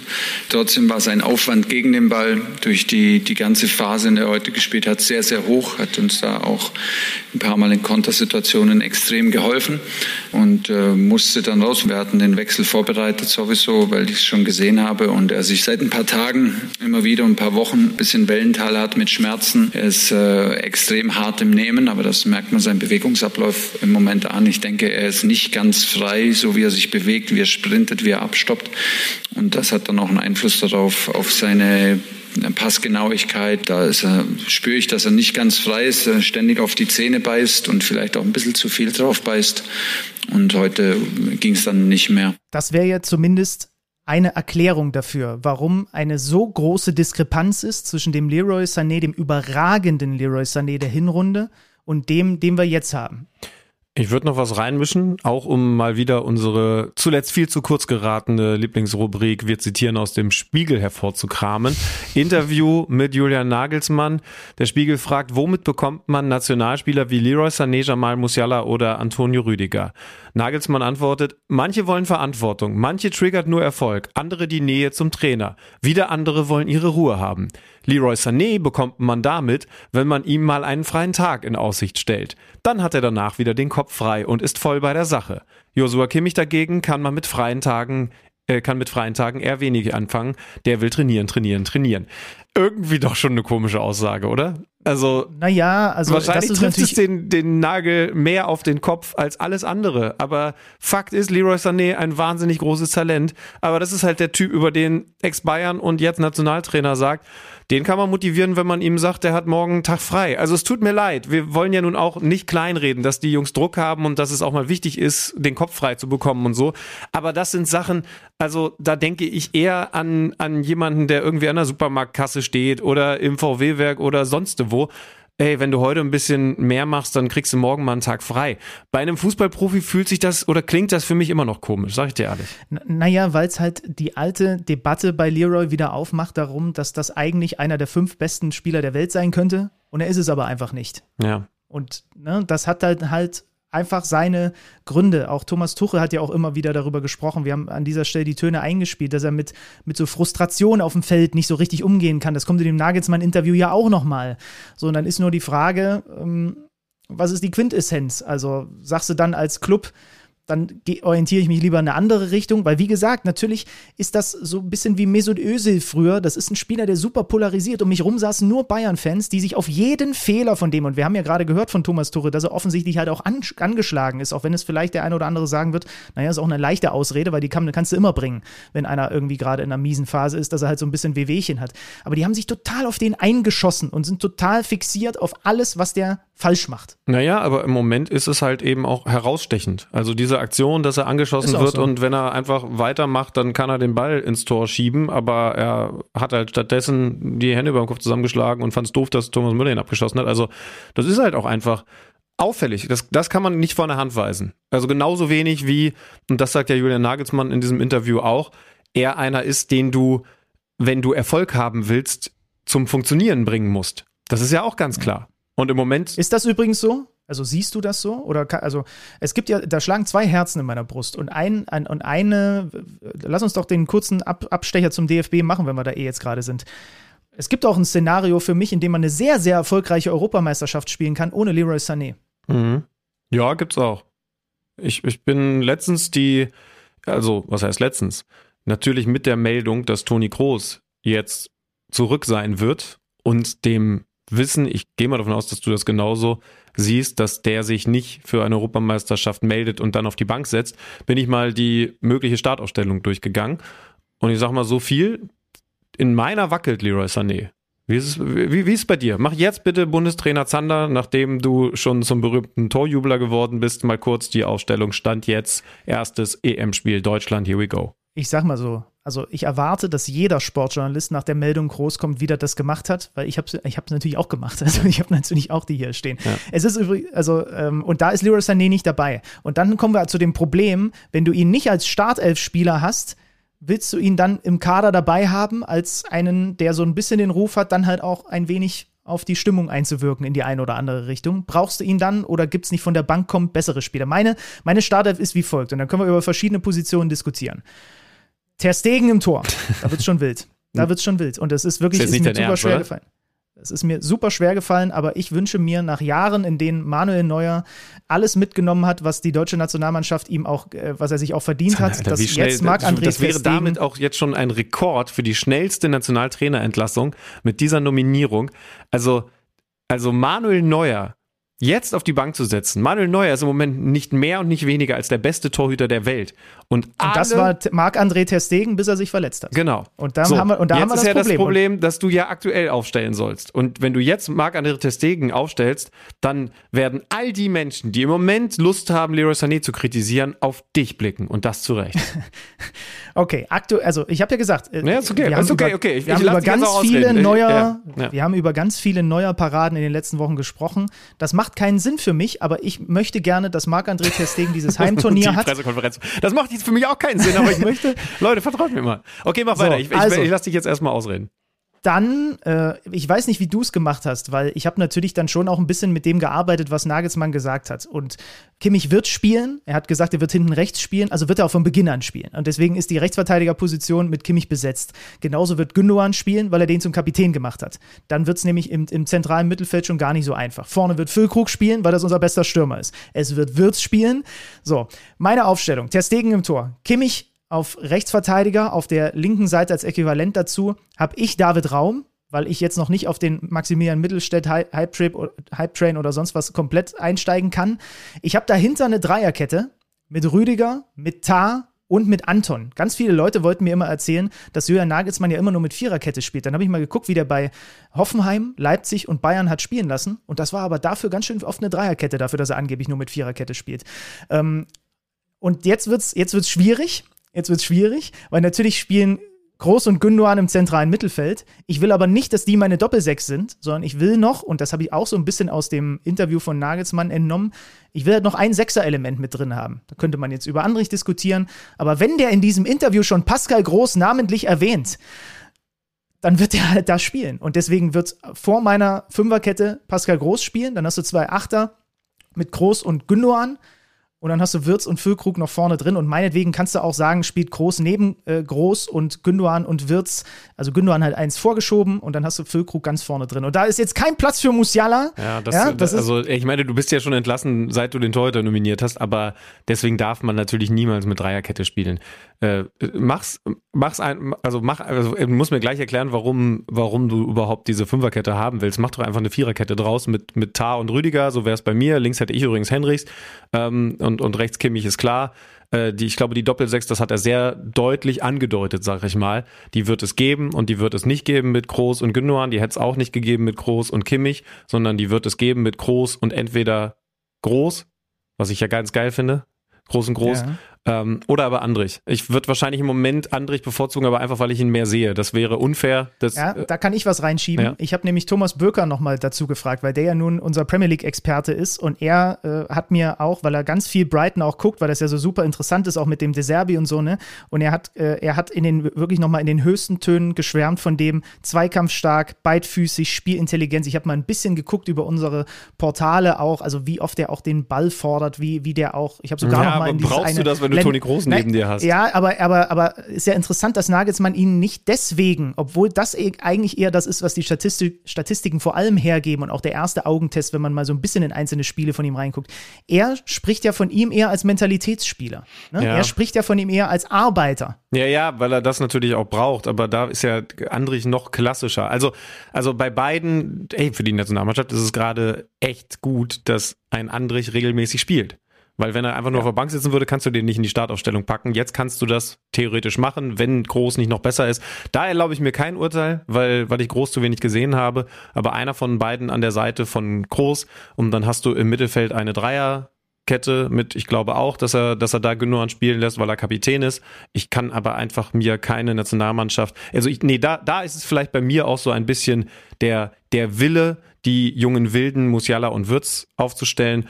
Ähm, Will ich doch auch. Das heißt Ja, also, ich- ich ja, aber du ja kannst auch. doch nicht, du kannst doch nicht, du kannst doch nicht Musiala Also- und Sané, weil du hinten gerne noch Platz für Waldemar Anton hättest aufstellen. Also wenn, also wenn die Leute dich Soll nicht ich- schon soll ich dir meine würden, weil du Neuer auf die Bank setzt.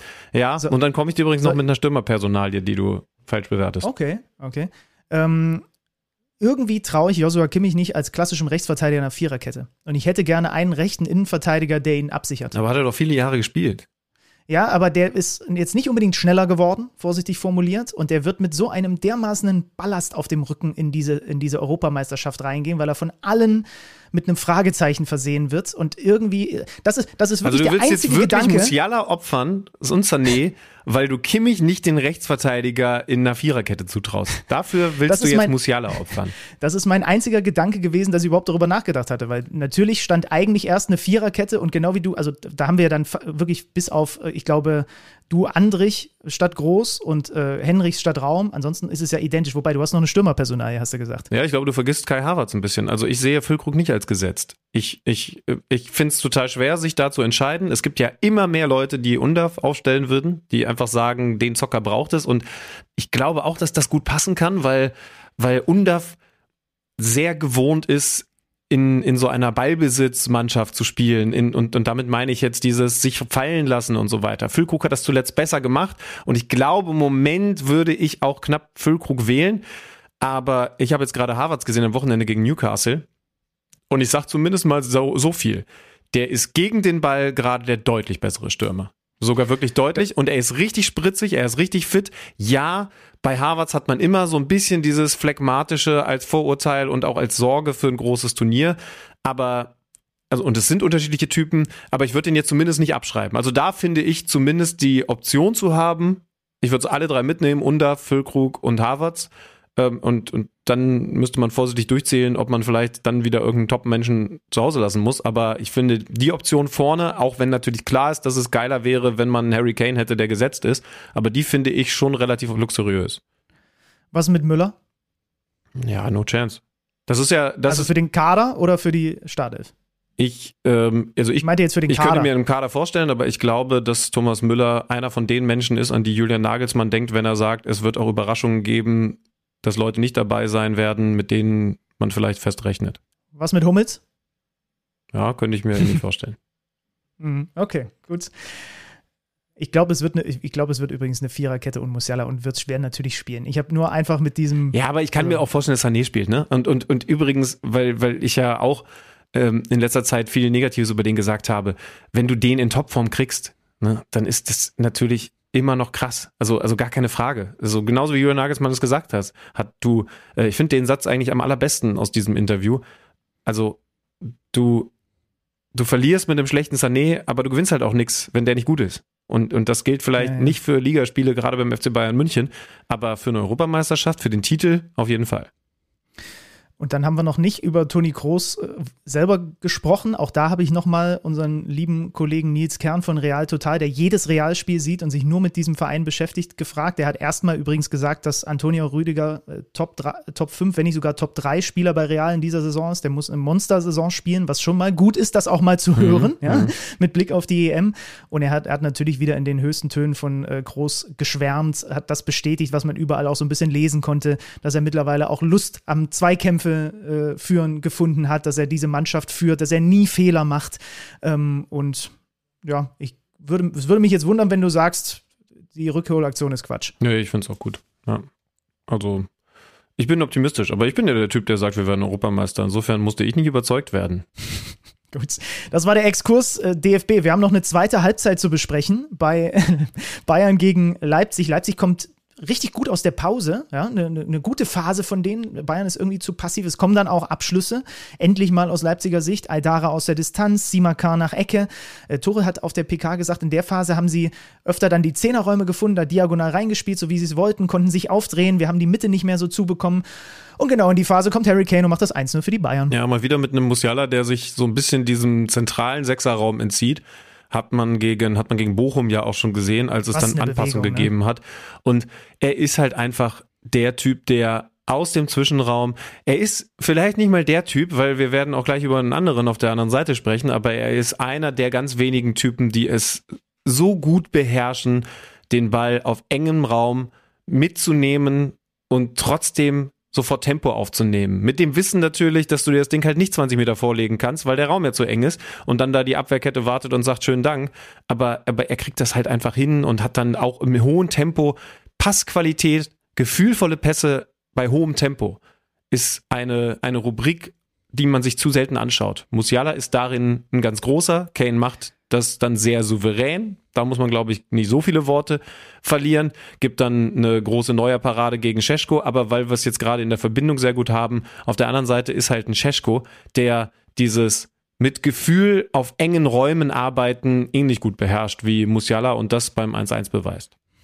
Ja, 70. Minute, viertes Tor in den letzten fünf Ligaspielen. Goretzka fällt den Schuss dann am Ende noch ab. Ist, finde ich, voll okay in der Phase, dass es dann auch 1-1 äh, auch 1-1 steht. Und da, so steht es bis in die Nachspielzeit, bis dann nochmal ein richtig guter langer Ball von Eric Dyer kommt. Das war ja eines, eine der Qualitäten, die man ausgelobt hatte, als man ihn verpflichtet hat, als viele sich mit der Verpflichtung beschäftigt hatten. Die Bayern hatten mittlerweile auf Dreierkette umgestellt. Ein langer Diagonalball und dann Erik Maxim Choupo-Moting mit bisschen Glück, glaube ich, schon auch auf, auf Harry Kane und der macht das dann super mit links aus der Drehung, macht sein 27. Saisontor und Thomas Tore sagt nach dem Spiel, Leverkusen hatte viele späte Tore, jetzt waren wir mal dran. Ja, genau, da hat er diesen, diesen von mir, von, äh, von mir vorhin angesprochenen Fakt erwähnt. Ja, und so kann Thomas Tuchel am Ende mindestens mal ein bisschen lächeln. Wie siehst du denn jetzt die Situation um ihn? Glaubst du, dass er, ich frage mich mal so an, glaubst du, dass er wirklich bis zum Ende der Saison Bayern-Trainer ist? Glaube ich eigentlich schon. Viele sagen jetzt, dass das mit, und das soll sich eventuell sogar schon heute oder in den nächsten Tagen soll jetzt Max Eberl dann festgemacht werden, der dann ja der neue starke sportliche Mann bei den, bei den Bayern ist, dass das auch mit ihm steht und fällt. Ich finde die Situation schon komisch. Tuchel hat auch gesagt, ne? Es war ein bisschen komisch irgendwie, hat sich angefühlt, nachdem dann jetzt klar war, dass er im Sommer weg ist, ähm, dass man das jetzt irgendwie miteinander noch zu Ende bringt. Vielleicht auch mangels einer, einer, einer Alternative, die die Bayern dann irgendwie, denen die Bayern dann irgendwie den Schlüssel in die Hand geben wollten für, für die für diese Saison noch und was da in der Champions League noch so wartet. Was, was ich ja viel spannender finde, ist, was kann, du kannst dir vorstellen, wie im Stadion diskutiert wurde darüber, wer dann da ab Sommer sitzt, ne? Also Xabi Alonso natürlich in, als, als Frontrunner, aber da buhlt halt auch Liverpool mit. Also ein anderer Ex-Club mit einer. Also sag, sag du mir mal ganz ehrlich, wenn du Xabi Alonso wärst, würdest du zu den Bayern oder zu Liverpool gehen? Ich würde zu Liverpool gehen, aber lass uns mal das, das Thema ähm, vertagen, weil ich glaube, das wird uns Woche für Woche bis zum Saisonende beschäftigen. Ja, okay, stimmt, hast recht.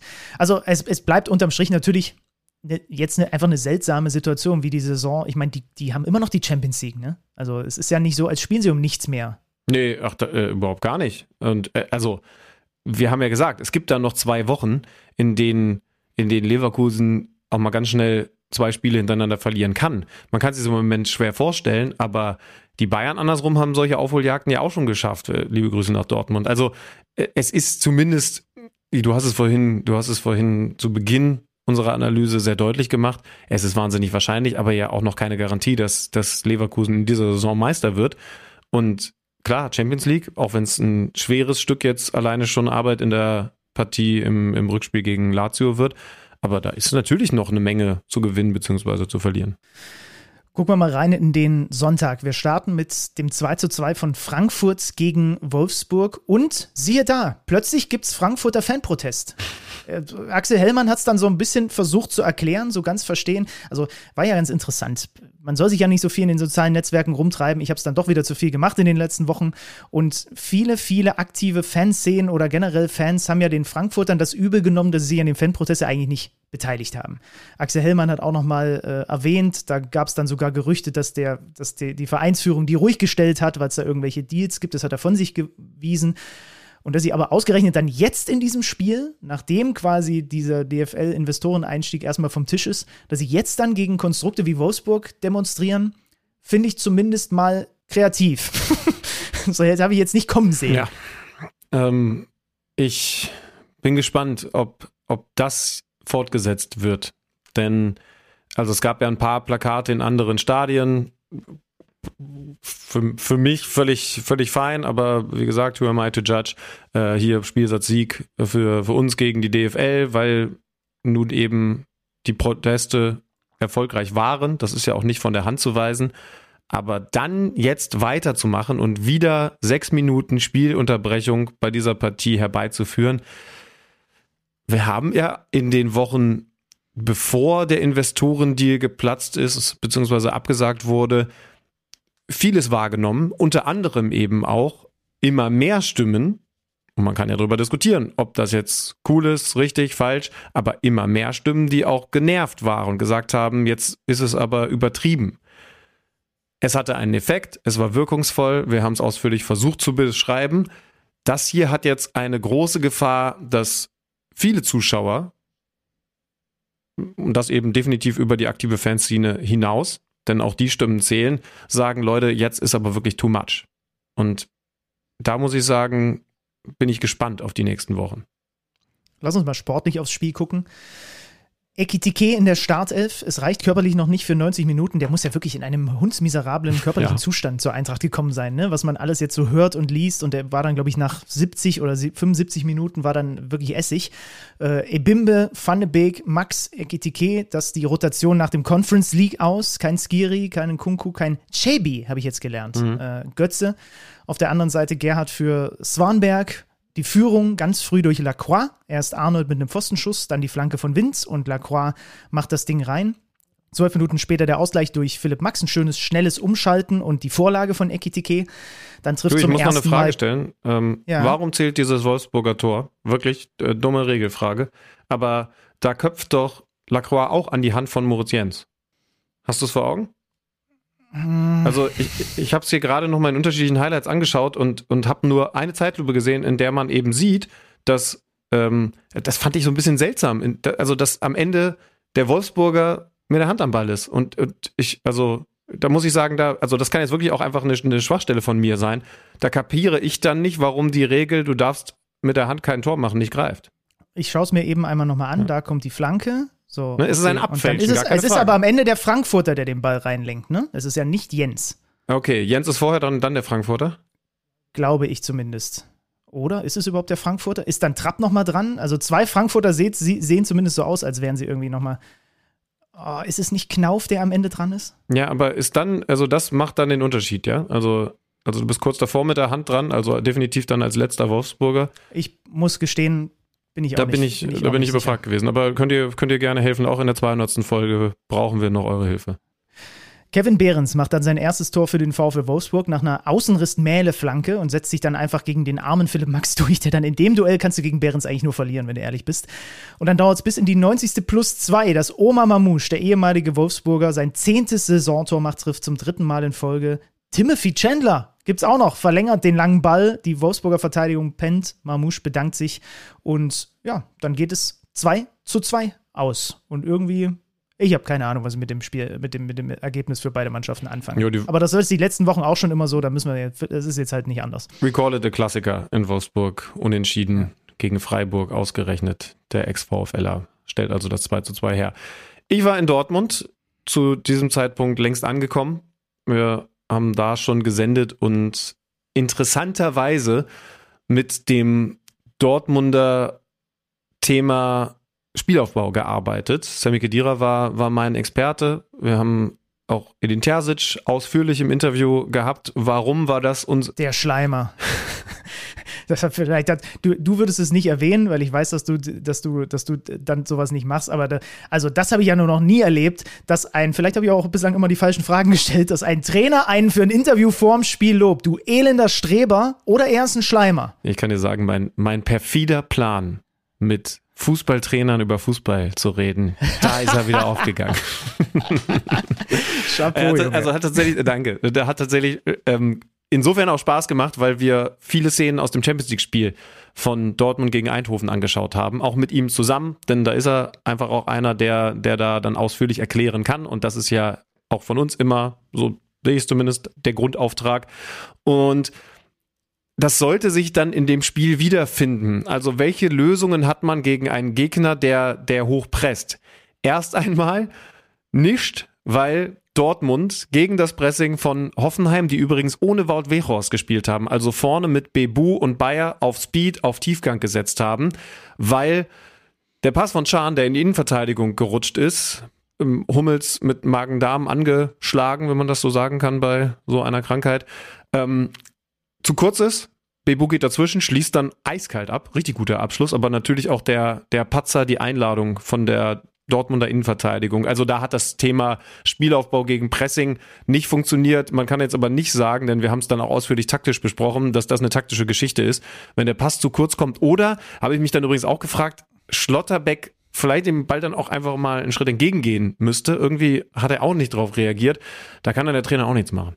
Ja, und das passt ja so ein wenig in diese, also es gab einfach so ein paar so, so, so, so unnötige Unsauberkeiten, ne? so individuelle Schnitzer, auch Jan, ich erinnere mich, hatte nochmal so, einen, so Fehlpass ins Seiten aus. Das sind ja alles auch so Sachen, die auch was mit einer, mit einem, mit einem Gefühl in einem Spiel einfach machen. Und das sind dann Dinge, die haben nichts mit irgendeiner taktischen Ausrichtung zu tun, sondern das sind einfach Konzentrationssachen, die in dem Fall dann falsch laufen. Und Bebu bringt sie ganz früh in Führung. Es gibt dann Chancen, Sabitzer nach einer Ecke, eine Top-Parade von Baumann gegen Malen und der macht dann aber doch das 1 zu 1, Ecke Brandt, Reus verlängert und Malen trifft zum zehnten Mal. Und kurze Zeit später ist Nico Schotterbeck da nach einem Freistoß von Reus und legt nach. Und Dortmund, also durch zwei Standardtore drehen sie das Spiel. Aber sie gewinnen es am Ende nicht. Nee, und das, obwohl man sagen muss, diese erste Halbzeit, bis auf verschlafene Anfangsphase, Hoffenheim hatte früher auch schon eine gute Chance, bevor sie in Führung gegangen sind, die war eigentlich gut. Mit, mit Brand Sabitzer offensiv ausgerichtet auf der Doppel-6, wie gesagt, Chan hinten drin. Also ein bisschen was umgestellt und vor allen Dingen auf die Idee spielerische Akzente gesetzt. Das war schon gut. Dass es dann ausgerechnet zwei ruhende Bälle sind, die die Tore herstellen, ist dann eher kurios. Aber nach der Pause läuft es dann doch wieder anders und das Doofe aus Dortmunder Sicht ist irgendwie dann doch typisch Dortmund, weil sie das Spiel aus der Hand geben. Pellegrino Materazzo, äh, hast du eigentlich den Ton, den Ton geklippt? Ähm, Hab ich ja, sehr gut, sehr gut. Hat nämlich nach dem Spiel erklärt, was der Unterschied zwischen erster und zweiter Halbzeit gewesen ist. Ja, ich sehe es, äh, dass wir erste Halbzeit äh, keinen guten Fußball gespielt haben. Wir sind sehr gut reingekommen, wie auch im letzten Spiel, das ist richtig stark reingekommen, schießen wir das 1-0 und dann machen weniger. Äh, Zu viel einfache Ballverluste gehabt und zu viel investieren müssen im Pressing, dass wir in, in Ballbesitz gekommen sind und das hat uns echt wehgetan. In der zweiten Halbzeit haben wir eine Struktur verändert, was Pressingabläufe angeht und da haben wir mehr Kontrolle äh, über das Spiel, haben ein paar Kontertore geschossen. Ich glaube, dass die Mannschaft extrem viel investiert hat heute. Äh, Viel Leidenschaft auf dem Platz zu sehen war, auch eine, eine Einheit zu spüren war. Und deswegen äh, freue ich mich für die Jungs, für den Sieg. Kannst du noch ein bisschen was verraten, was da in der zweiten Halbzeit anders war? Weil wir beim BVB ja hingeschaut hatten. Die hatten mit dem Pressing von Eindhoven durchaus so ihre Probleme. Was hat dann in der zweiten Halbzeit, gerade beim Spiel gegen den Ball, das Spiel und am Ende das Ergebnis kippen lassen? Ja, ja in der ersten Halbzeit stand unsere Kette oft viel zu leer.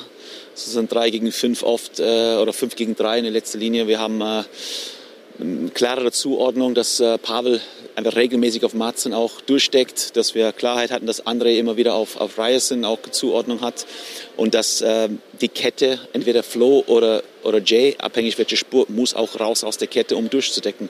Man hat gesehen in der zweiten Halbzeit, wie regelmäßig Jay Brooks dann 20 Meter von der Kette auch entfernt war, um das ein Gegenspieler nicht aufdrehen kann, auf unsere Kette zudribbeln kann. Und das war für mich entscheidend, dass wir immer dann im, Rücken waren, dass die nicht in ihr Tempo auch Spiel kommen können. Vielleicht können wir mal erklären, was eine leere Kette eigentlich ist. Klingt so ein bisschen wie ähm, im Supermarkt an der falschen Schlange angestellt, weil die Kasse nicht besetzt ist. Aber es bedeutet eben im Grunde, dass du zu defensiv agierst. Wenn du hinten eine Vierer- oder Fünferkette hast, dann ist es vielleicht ein gewisser Luxus für, für eine verteidigende Mannschaft wie Hoffenheim, die haben mit Fünferkette gegen den Ball gespielt, wenn du nur zwei Stürmer verteidigst mit diesen fünf Leuten. Aber es bedeutet natürlich immer, dass du vorne überhaupt gar nicht pressen kannst, weil Dortmund sich dann locker gegen, gegen Hoffenheimer, die da in Unterzahl anlaufen, freispielen kann. Das meint er mit, unsere Kette stand leer. Und dann erklärt er ja, dass er offensichtlich auch mit klarer Ansage, dass ein Kadajabek dann weiter nach vorne gehen soll, wo ein, wo ein Matzen gewartet hat und in der ersten Halbzeit noch ruhig den Ball annehmen konnte, dann Druck bekommen hat. Ne? Ein Brooks aus der Innenverteidigung mit rausgeht. Wenn man sich das, das erste Tor in der zweiten Halbzeit, also den Ausgleichstreffer nochmal anschaut, da ist es Füllkrug, der dem, dem da in dem Spiel auch so ein bisschen die, die Präsenz, die er zuletzt gerade in Heimspielen hatte, gefehlt hat. Also gegen Freiburg fand ich noch so sehr auffällig, dass er sich bei langen Bällen immer gezeigt hat und, und dieser so, so angenehme Anspielpartner gewesen ist, wenn du gepresst wirst. Da verliert er den Zweikampf, ich glaube gegen Grilic, weiß es nicht hundertprozentig, weil sie eben auf den Füßen stehen, weil sie durchdecken und dann umschalten können und dann sagt ja, dann sagt ja Materazzo so easy, dann haben wir ein paar Kontertore gemacht, das war ganz gut. Das heißt also, diese Grundidee, wir setzen auf Speed und nicht auf den langsameren Zielspieler Wout Werost hat komplett gegriffen. 2-2 Bayer 61. 3-2 Bayer 64. müsste das neunte TSG-Tor diese Saison nach Umschaltsituation gewesen sein. Äh, da ist es dann Grillitsch, der schickt Stach, der legt quer, Bayer läuft ein, macht sein zehntes Saisontor. Und dann hat Dortmund danach einmal noch so eine Chance von, von Füllkrug, an die ich mich erinnere, ne? wo er mit links, links am Tor vorbei äh, schießt. Mhm. Dann gab es diesen ja, eigentlich ein Ding, das er machen muss. Ne? Ich meine, auch Harry Kane ja, vergibt Torchancen, mh. wissen wir seit mh. einigen Tagen. Aber normalerweise, also so ein abschlussstarker Stürmer, ärgert sich eh selbst am, am meisten, aber sollte er den machen. Dann gab es einen Aufschrei, weil Sabitzer Grillic an die Hand schießt, aber der Arm ist nicht weit weg vom Körper. Ne? Ball fliegt ohne, äh, oder der Arm fliegt ohne Spannung nach hinten. Das ist für mich vollkommen richtig so, dass das kein Handelfmeter ist, auch wenn ich nachvollziehen kann, dass ein ganzes Stadion das eben erstmal denkt in dem Moment, weil man zumindest klar sieht, da gibt es doch, also der Kontakt an der Hand ist da. Und dann gibt es noch diese Jan-Chance, ne? 89. Riesenkopfballchance, mm, steht völlig frei. Ja stand ich schon unten in der Ecke. Das ist ja immer mein Problem, wenn ich das Spiel oben auf der Tribüne anschaue und dann irgendwann runter muss, damit ich nach Abpfiff Interviews und Moderationen machen kann. Und dann bin ich gerade unten in der, in der Ecke, die es ja nun in dem Stadion vierfach gibt, angekommen und sehe, dass Can eigentlich den Ausgleich machen muss. Und dann wäre auch alles soweit okay gewesen, aber so verliert Dortmund. Dieses Spiel gegen Hoffenheim muss sich saumäßig ärgern, weil man, wir haben sie ja nun schon durchgesprochen, vorher ja schon von den Ergebnissen von Leipzig, Niederlage gegen die Bayern und Stuttgart nur 1-1 gegen die untenstehenden Kölner wusste. Aber sie können eben nicht der Gewinner des Spieltages in dieser Tabellenregion werden. Im Gegenteil. Ja, genau so ist das. Ähm, also achtmal in Folge waren sie ungeschlagen, jetzt verlieren sie und für Hoffenheim, um es nochmal umzudrehen, nach dieser Durststrecke super wichtig, dass da jetzt ja. ausgerechnet in Dortmund äh, mal so ein Ding vom Laster fällt. Dann haben wir noch ein Spiel, was den Spieltag beschlossen hat am Sonntagabend. Das war ein 2 zu 1 Sieg von Augsburg gegen den SC Freiburg. Augsburg wieder mit einem Demirovic. Der ist wirklich an fast jeder guten Augsburger Aktion beteiligt. Freiburg geht in Führung, nachdem Augsburg früh den Pfosten trifft. Dann ist es ein Strafstoß von Vincenzo Grifo, sein 26. Elfmetertor in der Bundesliga-Historie. Der hat jetzt den großen Hans-Jörg Butt eingeholt. Mhm. Ich frage mich übrigens, ob sich noch mehr Leute abgucken, dass er im Moment diesen Einschrittanlauf hat. Mhm. Ich weiß gar nicht, ob es irgendwen aus der Bundesliga gibt, der das auch so macht, aber offensichtlich ist es sehr erfolgreich. Aber wir wissen ja noch, er hat es uns ja hier im Podcast verraten, dass, wird, dass die, seine Schusstechnik ist eine Bolzplatz-Schusstechnik. Vielleicht ist das auch nicht für jeden Spieler irgend, äh, unbedingt was. Äh, und dann ist erst Atobolo ein paar Mal zur Stelle, ne? Hält ein, zwei Mal richtig, richtig gut. Der Augsburger. Mega Torwart. Also, Grüße ans Managerspiel. Eine Riesenparade gegen Dimirovic, ne? Hatte, hatte sechs Paraden in diesem Spiel. Und da wäre der Ausgleich längst verdient gewesen. Der fällt dann durch Udukai, der hält Atobolo auch nochmal gut gegen Tietz und dann reagiert Udukai am schnellsten und dann ist es Engels in der 81. Schöne Abkappbewegung. Dimirovic hatte ihn vorher eingesetzt macht das 2-1. Am Ende stehen dann 19 zu 5 Torschüsse für Augsburg, 33 zu 9 Ballaktionen, gegnerischen 16er und ein verdienter Sieg für den FCA, nachdem zuletzt sie ja einige Male nicht gewinnen konnten. Ja, bedeutet für den SC Freiburg graues Mittelmaß auf Position 9 und Augsburg auf der 11 absolut im Soll. Ich glaube, das können wir schnell abnicken, da werden wir einer Meinung sein. Und damit den 23. Spieltag auch abschließen, ne? Zumindest, Zumindest den im Oberhaus. Oh, wie wir beide ekelhaft den gleichen Gedanken hatten. Ja, Zumindest, wenn man so viele Folgen miteinander gemacht hat, ne? Zumindest den im Oberhaus. Denn es ist jetzt Zeit, eine Liga tiefer vorbeizugucken und tiefer bedeutet in dem Fall auch etwas höher, nämlich im hohen Norden der Fußballrepublik.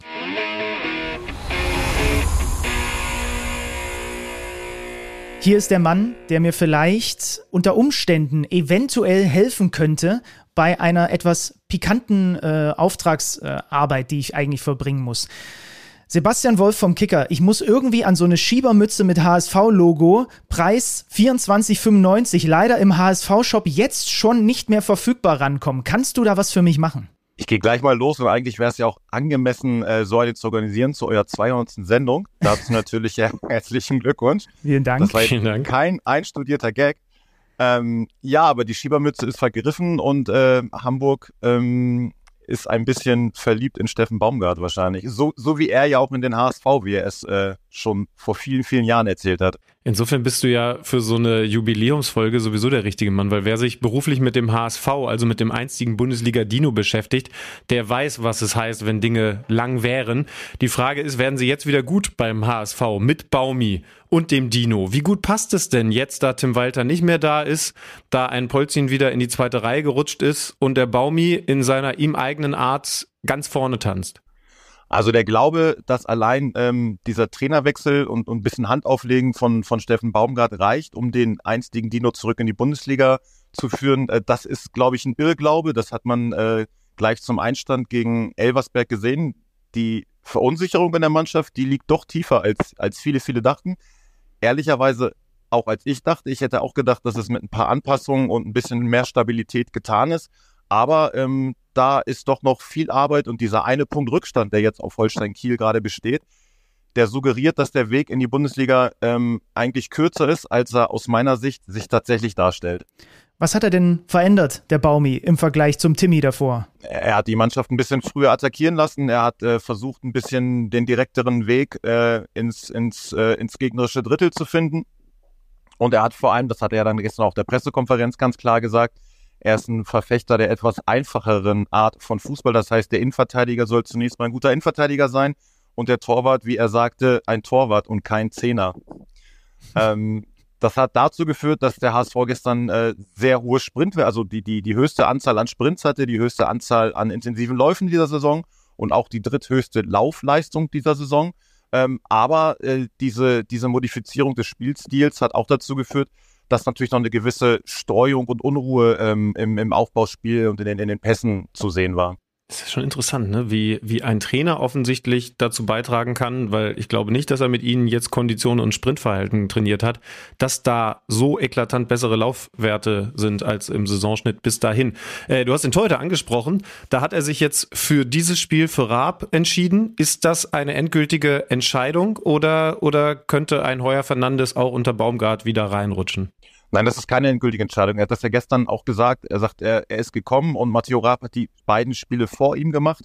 Das heißt, er hat den Ist-Zustand vorgefunden, hat sich dann diese Trainingswoche angeguckt, die natürlich sehr kurz war und nur vier richtige Trainingseinheiten äh, beinhaltet hat. Und ähm, er hat ganz klar gesagt, Heuer Fernandes ist der Herausforderer. Das heißt, wenn der ihm jetzt in den nächsten zwei, drei Wochen mehr anbietet als Matteo Raab, aber er muss mehr anbieten, dann hat er auch äh, die Chance, wieder ins Tor zurückzukehren. Und er meinte, dann würde er diese Entscheidung auch zurücknehmen. Hm. Ähm, gib mir mal einen Eindruck, wie er bislang in Hamburg ankommt. Also ich habe schon so eine ungefähre Vorstellung, dass er in der Lage ist, dieses, dieses Stadion im zum Glück übertragenen Sinne anzuzünden. War davon jetzt schon was zu spüren? Absolut wahrscheinlich hat Steffen Baumgart auch die Gabe, äh, eine ganze Stadt anzuzünden, um es mit deinen Worten zu sagen. Er hat ja, finde ich, zweierlei in seiner Tra Trainerkarriere gezeigt. Er hat erstmal gezeigt, dass er aufsteigen kann und das mit einer Mannschaft damals mit Paderborn, die nicht zwingend aufsteigen musste von den Voraussetzungen her. Und er hat gezeigt, dass er ein Großclub in einer Großstadt kann. Insofern ähm, ist ja eigentlich, äh, ja, ist Hamburg dann für ihn jetzt der perfekte Ort, weil es ist eine Großstadt und es ist die Aufgabe aufzusteigen. Und ja, mit seiner Art, ähm, bisschen hemdsärmlich, aber sehr klar in der Kommunikation, passt er natürlich perfekt nach Hamburg und ähm, ja, hat das Potenzial, diese Stadt anzuzünden. Wie ungewohnt war es denn für dich, einen anderen Trainer als Tim Walter da an der Seitenlinie zu sehen, wenn du gerade so den Typen Baumgart beschreibst, den wir ja auch alle so kennen? Ich, ich finde so in der, in der Art der Kommunikation sind es ja gar nicht so krasse Unterschiede zwischen den beiden, oder?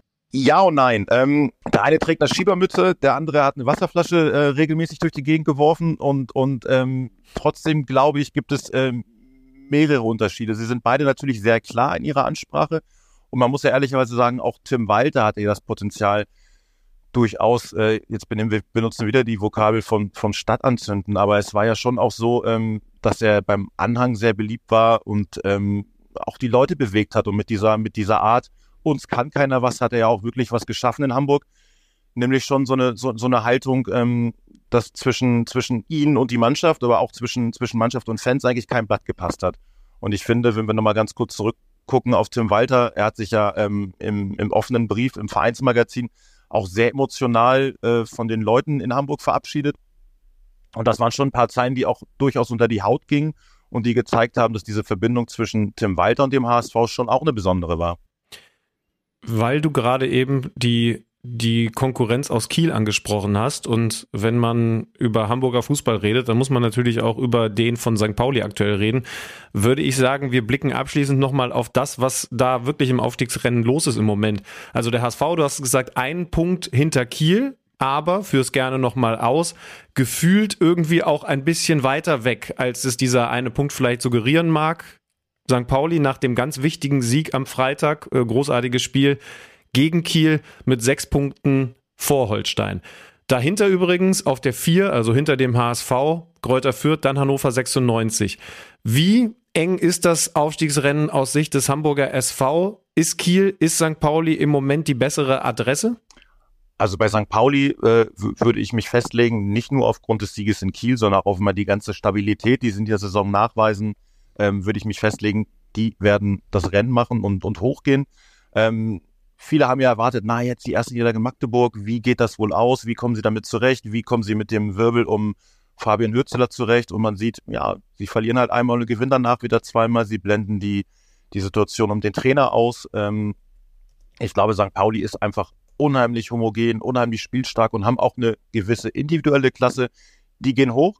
Dahinter ist es, glaube ich, offen. Ähm, ich sagte ja, der HSV ist weiter im Moment weg vom Aufstieg als nur ein Punkt. Aber natürlich ähm, muss man auch sagen, ähm, dieser Sieg gegen Elversberg kann natürlich auch ähm, eine Signalwirkung haben, weil Elversberg, ähm, da denkt man, oder ist man als Hamburger mal geneigt zu denken, naja, das ist so ein kleiner Verein aus dem Saarland, aber die haben in der zweiten Liga gezeigt, dass sie sehr homogen sind, sehr eingespielt, sehr spielstark. Am Ende hat der HSV halt mit diesen leichten Modifizierungen es geschafft, dieses Spiel zu gewinnen. Und Steffen Baum hat gestern gesagt, das Wichtigste für einen neuen Trainer ist immer, dass man ein erstes Spiel hat, auf das man aufbauen kann. Sprich Dinge, die besser werden müssen, aber auch Dinge, die schon funktioniert haben. Und das hat sicherlich äh, dieser Sonntag gezeigt. Es haben natürlich auch Dinge funktioniert. Und ähm, deswegen glaube ich, es kann schon auch eine Signalwirkung von ausgehen. Und ähm, der HSV kann natürlich diesen einen Punkt auf Holstein Kiel aufholen, ganz, ganz klar. Lass uns die, die Trainersache auf St. Pauli einmal abrunden, weil ähm, also viele bei uns, glaube ich, zuhören und sich natürlich ganz viel mit der ersten Liga beschäftigen. Äh, wir müssen dir nicht erzählen, wie wie sehr es sich auch lohnt, auf die zweite Liga zu schauen, mindestens mal in dieser Saison. Fabian Hürzeler, Erfolgstrainer bei St. Pauli, ähm, hat sich selber noch nicht zu einer etwaigeren Verlängerung seines, seines Trainerjobs bei St. Pauli geäußert. Hast Ist du mitbekommen, was die Fans gemacht haben? Sie haben gesungen, nee. nur unterschreiben, du musst nur noch unterschreiben auf Guantanamera. was glaubst du? Äh, wird, wird er, Sebastian, wird er unterschreiben? Wird er, wird er bleiben oder pokert er ähm, so, dass er dann zum Saisonende bzw. ab Sommer weg ist? Im Moment deutet vieles darauf hin, dass St. Pauli Ende der Woche oder rund um das Schalke-Spiel das Angebot zurückziehen wird. Oh. Ähm, Fabian Hützeler hat zwar mehrfach schon, schon gesagt, ähm, dass er ja verlängern will. Eigentlich bei jeder, bei jeder Nachfrage, was er aber halt immer verschweigt an der Stelle, ist, dass er natürlich nur zu seinen Bedingungen ähm, verlängern will. Und das ist eine Ausstiegsklausel. Und zwar zumindest nach unseren Informationen eine Ausstiegsklausel, die auch in diesem Sommer schon greifen soll und sogar dann, wenn St. Pauli in die Bundesliga aufsteigt. Und das ist natürlich ähm, ein Konstrukt, das der FC St. Pauli eigentlich nicht eingehen kann und auch nicht eingehen wird. Und am Ende, ähm, ja, liegt, liegt der Ball ein Stück weit bei Fabian Hürzeler. Entweder er und seine Berateragentur weichen diese Forderung auf oder St. Pauli wird ähm, Anfang März, Ende Februar das Angebot an ihn zurückziehen und dann ja. auf Trainersuche gehen für den Sommer. Spannend, spannend, wie sich das dann doch so ein bisschen doppelt mit der Fußball-Bundesliga, wo Leverkusen vorne wegmarschiert und es dann aber trotzdem ein Dauerthema auch um Xabi Alonso gibt. Sebastian, zum Abschluss gibt es nur noch eins. Wenn du irgendwie an so eine Schiebermütze rankommst, ich zahle auch mal einen Zehner mehr, als da im HSV-Shop ausgelobt ist. Meld dich bitte bei mir. Das Problem ist, da ich äh, mehr als nur Geheimratsecken habe, müsste ich mir diese Schiebermütze eigentlich erstmal für mich organisieren. Dann die zweite. Eine für dich und eine für mein privates Umfeld. Bitte. Alles klar. Ich verzichte, aber freue mich, dass du heute dabei gewesen bist. Sebastian, mach's gut. Ciao.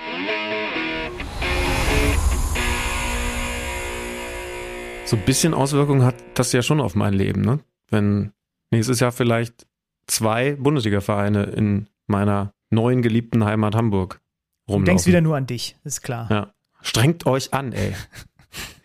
Aber du Kiel ginge dann auch, weil es zumindest in der Nähe ist, aber Pauli Hamburg, also Pauli HSV, hätte was. Schön, Mann. Was, wie machen wir es jetzt eigentlich? Gibt es von dir wirklich nichts mehr irgendwie noch in meine Richtung? Ich habe extra nochmal das erste Intro mitgebracht, was ich vorne eingespielt habe. Ist noch irgendwas irgendwo beim, kommt von, mit der Post noch irgendwas für mich zu unserem Nein, 200. Folge 300. Ich setze alles auf Folge 300. Da kommt dann nochmal eine große Show. Ja, gut. Du da lieferst habe ich nicht. jetzt schon eine Tanztruppe eingeladen. Die funktionierte Podcast ja super. All sowas kommt dann in Folge 300. Verspreche ich dir. Ist schön, dass du jetzt für dieses Jubiläum ein bisschen mehr geliefert hast. Gibt's noch Fragen? Du hast, äh, du hast noch Fragen wahrscheinlich. Ja, also ich habe persönlich viele Fragen an dich, aber das ist ja noch eine Ja, die andere. kann ich dir nicht beantworten. die, die Hörer und Hörerinnen haben geliefert, wenn du es schon nicht tust. Also es sind wirklich über Instagram, Twitter sehr viele Sachen noch reingekommen, was die Leute irgendwie dann auch über diesen Podcast, wir bemühen uns ja, es gelingt uns nicht immer, aber normalerweise wollen wir ja nicht irgendwie über den Podcast an sich reden, sondern dann doch lieber über Fußball. Aber zur 200. kann man das schon mal machen. Zum Beispiel kam Ja, häufig, mach, mal, mach mal was Selbstreferenzielles jetzt mal. Endlich mal. 200 Folgen lang nix. haben wir fast nichts gemacht, selbstreferenziell. Weil es kam häufiger die Frage, was die lustigsten Outtakes sind, die wir so rausgeschnitten haben. Ich glaube, da haben die Leute so ein bisschen ein falsches Bild. Ja. Also erstens, wenn was auch nur annähernd lustig ist, lassen wir es drin. wir können uns nicht, wir können es definitiv nicht erlauben, etwas auch nur annähernd Lustiges rauszuschneiden. Und außerdem schneiden wir im Grunde nichts, ne? Wenig, Also, ja, ja, wenig. Ja. Also wenn dir nicht verbal was völlig rausrutscht und, und du eine Bevölkerungsgruppe beleidigst, dann, dann eigentlich lassen wir alles drin. was noch nie vorgekommen ist. Das ist halt der Vorteil, wenn man äh, 200 Folgen von diesem Podcast gemacht hat und eigentlich gemeinsam schon seit, ich habe nochmal nachgeschaut, seit 2015 podcastet. Da muss man dann auch irgendwann einfach nichts mehr, nicht mehr so wahnsinnig viel rausschnippeln. Ja, wobei, es ist vielleicht, vielleicht ist das der Moment. Wir haben es, glaube ich, hier noch nie erzählt, aber es gab eine Folge. Ich weiß nicht, ich weiß nicht mal, wer unser Gast war, aber es haben wir mal von der Folge erzählt, die, wie soll ich sagen, die, die nicht ich. Bei mir war das okay, aber die du noch ein zweites Mal aufnehmen musstest. Haben wir nie erzählt, oder? Oh, ja. Oder haben wir es angedeutet? Vielleicht haben wir es höchstens mal angedeutet und uns gefreut, weil niemand außer uns weiß, worum es geht. Also äh, ganz kurz, äh, es gab eine Folge, da war meine Tonspur so katastrophal schlecht und es gab aber keine Zeit, das irgendwie dann zu zweit nochmal aufzuzeichnen.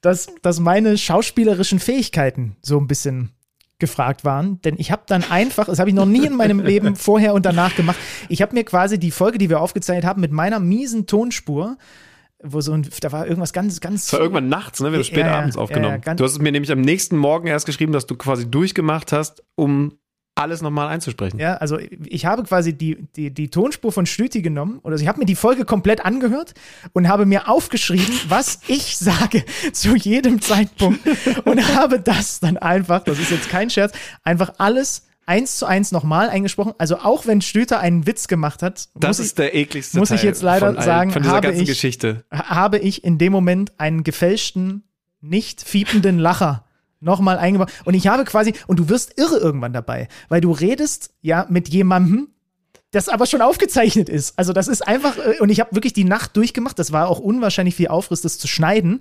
Und es hat aber niemand gemerkt, es hat niemand gemerkt. Also jetzt ist es ja verjährt. Das können wir schon sagen. Es ist ein bisschen, ist ein bisschen länger her. Ja, ja, wir Äh, verraten wenn das nicht, einer Folge. von euch, wenn das einer von euch errät, was die Fake-Folge KMD ist. In 200 Folgen gab es eine komplette Fake-Folge. Wir sind immer mal ein bisschen Fake, aber das war eine komplette Fake-Folge, zumindest vom Teil Benny Zander. Dann, also dafür gebe ich einen aus. Übrigens, da haben wir gleich eh noch was zu verkünden. Ne? Du, du, du hast, obwohl da, da dürfen wir auch herzlich Danke sagen an die Leute hinter diesem Projekt. Denn natürlich haben wir auch ein bisschen Unterstützung.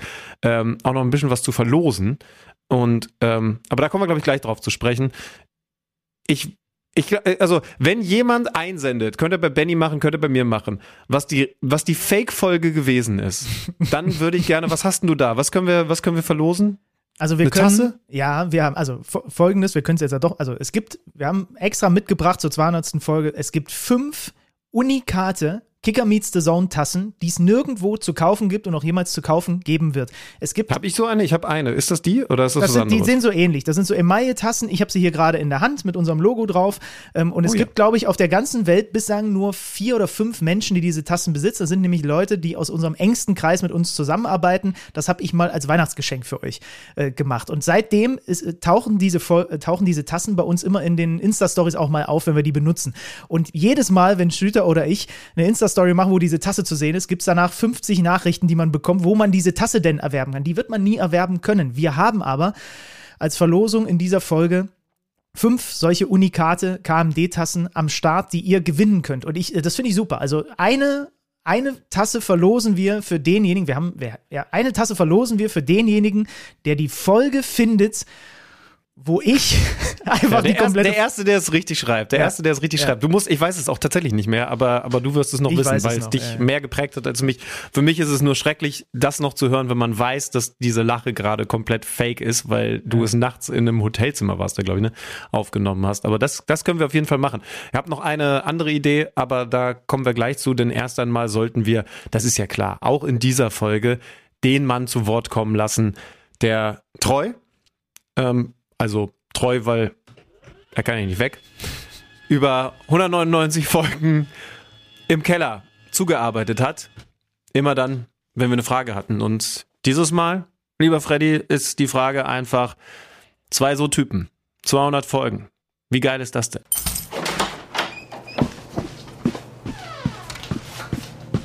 Neues aus dem Datenkeller. Präsentiert von Tipico Sportwetten.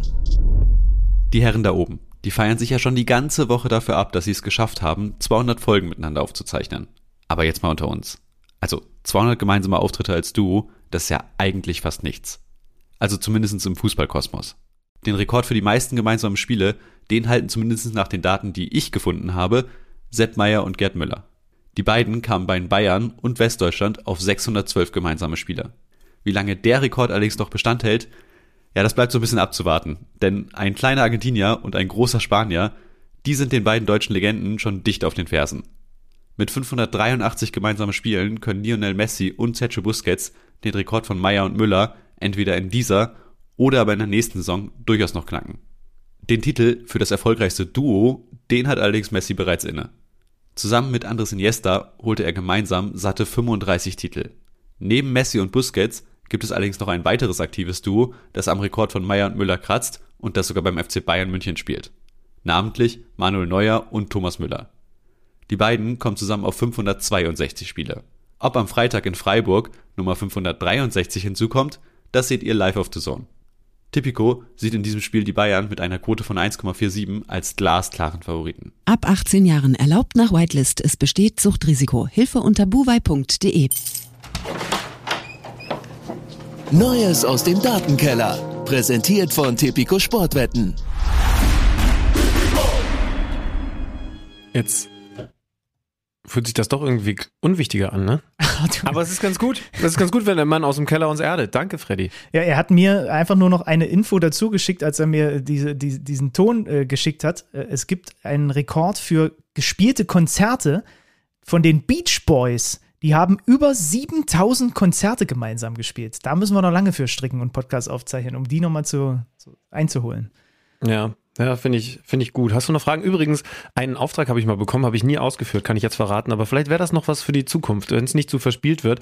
Ähm, mein lieber Kumpel, du magst den ebenfalls sehr gerne, Bürger hat mir vor einer Weile mal den Auftrag gegeben, in einer Folge ein Wort zu verstecken. Und, und man, man, man muss erkennen, was das, was das Fake-Wort war. Du kennst es aus Fußballübertragungen. Manche Kommentatoren machen sich mal den Spaß und bringen irgendwie Pommes Schranke oder so unter, weil man ihnen einfach den Auftrag gegeben hat. Das in einem Podcast zu machen, wäre mal was. Aber vielleicht ist es was für die Zukunft. Wir reden, wir reden noch mehr über das, was, was so an Fragen reingekommen ist, würde ich sagen. Ja, bei Instagram kam sehr oft die Frage, welchen Gast hätten wir gerne noch? Hast du einen ganz Mhm. klaren Nummer eins? Ähm, also ich habe ich hab, ich hab so eine, eine ganz große, also Überkategorie, wo gar nicht so viele auftauchen. Ich glaube, da ist, da ist Klopp weit vorne, da ist auch ein Thomas Tuchel drin, da ist ein Julian Nagelsmann, ähm, ja, ein Ed- ein Edin Terzic. Ähm, also die, also irgendwie sind es alles Trainer, ne? Ähm, die, die sind so bei mir, ja, das sind so die, die ich ganz oben habe, Bei- wenn ich jetzt niemand vergesse. Bei, bei mir war es lange Klopp und er wurde dann irgendwann von Tuche abgelöst und bislang hat er sich noch nicht wieder an ihm vorbeigeschoben. Die persönlichen Podcast-Charts des Benny Z. Äh, Adrian bei Twitter fragt, wie wir Fußball privat gucken. Immer analytisch, immer irgendwie Sachen dann für die eigenen nächsten Sendungen und Podcasts rauszuziehen oder kann man auch mal das irgendwie trennen und Fußball genießen? Also da, das ist, glaube ich, tatsächlich sogar eher so, dass, und das gilt für dich hundertprozentig auch, du guckst Fußballsendungen irgendwie als erstes immer durch die Sendungsbrille. Garantiert. Du guckst dir an, Ja, was Moderatoren, Kommentatoren machen, Infield-Reporter, ob da irgendwas schief läuft, ob irgendwas wahrscheinlich anders geplant wird. Das können wir gar nicht mehr anders, ne? Ja, das kann ich nicht abschalten, tatsächlich. Das, das wird euch auch so gehen in eurem Job, ne? Also, ich weiß es nicht genau. Designer zum Beispiel. Ne? Ich habe in meiner Familie einen Produktdesigner. Ich glaube, der ist auch nicht mehr in der Lage, einen Tisch einfach als Tisch zu betrachten, sondern der guckt immer und selbst wenn er das nicht möchte, wie, wie das designt ist, wie genau die Form ist, das geht nicht mehr anders. Was schon, ich glaube, es ist auch gut so, weil sehr gesund noch geht, ist ein Spiel einfach mit einem Bier und vor allen Dingen irgendwie einer Runde, die einen vielleicht dann auch mal ablenkt, zu schauen, ohne jetzt zwingend darauf zu achten, ob der Außenverteidiger invertiert in Ballbesitz oder eben nicht. Ne? Also es ist schon, klar hat man, hat man vielleicht einen geschärften Blick, weil wir den Job natürlich jetzt auch schon eine ganze Weile machen, aber es gibt für mich schon zwei Arten von Fußball gucken. Also das immer noch die Übertragung bewerten, kriege ich nicht raus, egal wie ich es gucke. Aber so ein intensives Gucken, was ich jetzt zum Beispiel bei der Vorbereitung vor, vor The Zone-Spielen mache oder eben auch für Podcasts, ähm, das ist wirklich hoch konzentriert und das geht auch nicht mit Ablenkung oder einem, was gar nicht übrigens auch gar nicht so schlecht ist mit äh, Blick aufs Handy nebenbei oder so. Das ist dann, das ist dann was Intensives, aber das geht zum Glück, wenn ich das mal nicht brauche, auch anders. Ich, Ich glaube- vermute es bei dir ähnlich, oder? Ja, wobei es mir, glaube ich, leichter fällt auf dem Sofa. Also ich muss aktiv einmal in meinem Kopf sagen, wir gucken jetzt analytisch das Spiel und dann gucken wir analytisch das Spiel, weil die Grundeinstellung bei mir, ich bin ja auch einfach der stumpfere Typ von uns beiden, Die ist, Grundeinstellung bei dir ist, dass du dir ein Bier aufmachst. Genau, so ist es. Das, du musst dir aktiver sagen, das Bier nicht aufzumachen. Gut. Ähm, was ich auch schön fand, die Frage nach dem schönsten Amateurfußballerlebnis. Schüppmann, was Mhm. ist das Beste, was dir passiert ist? Das ist ja Die open, Frage habe ich auch äh, bekommen, ja. äh, äh, ja. Da, also in der Richtung wäre dann übrigens auch meine, meine Verlosungsidee. Ähm, ich habe bestimmt über ein paar Momente schon, schon gesprochen. Ähm, äh, bin ich mir fast sicher. Also sorry für eventuelle Wiederholungen in Folge 200, aber ich habe im Aufstiegsspiel in der Jugend für den STV Holzland, also im entscheidenden Spiel gegen den Tabellenrivalen, einer geht hoch, eine Vorlage als linker Mittelfeldspieler, das ist Um übrigens das. Besondere, warum auch immer mein Trainer mich dahingestellt hat, und ein Tor gemacht. Die, die Vorlage war linke Seite, Flanke mit links angetäuscht, auf rechts gelegt, natürlich auf rechts gelegt, weil ich ja mit links den Ball nicht hoch hätte reinflanken können. Und dann, ich glaube sogar nochmal haken, nochmal haken, am Ende bringe ich die Flanke und, und äh, in der Mitte wird reingeköpft zum 1 zu 0, dann Ausgleich und das 2 zu 1 mache ich, indem ich mich einfach, wenn man es tut, in die Mauer stelle, ohne so genau zu wissen, was eigentlich meine Funktion ist.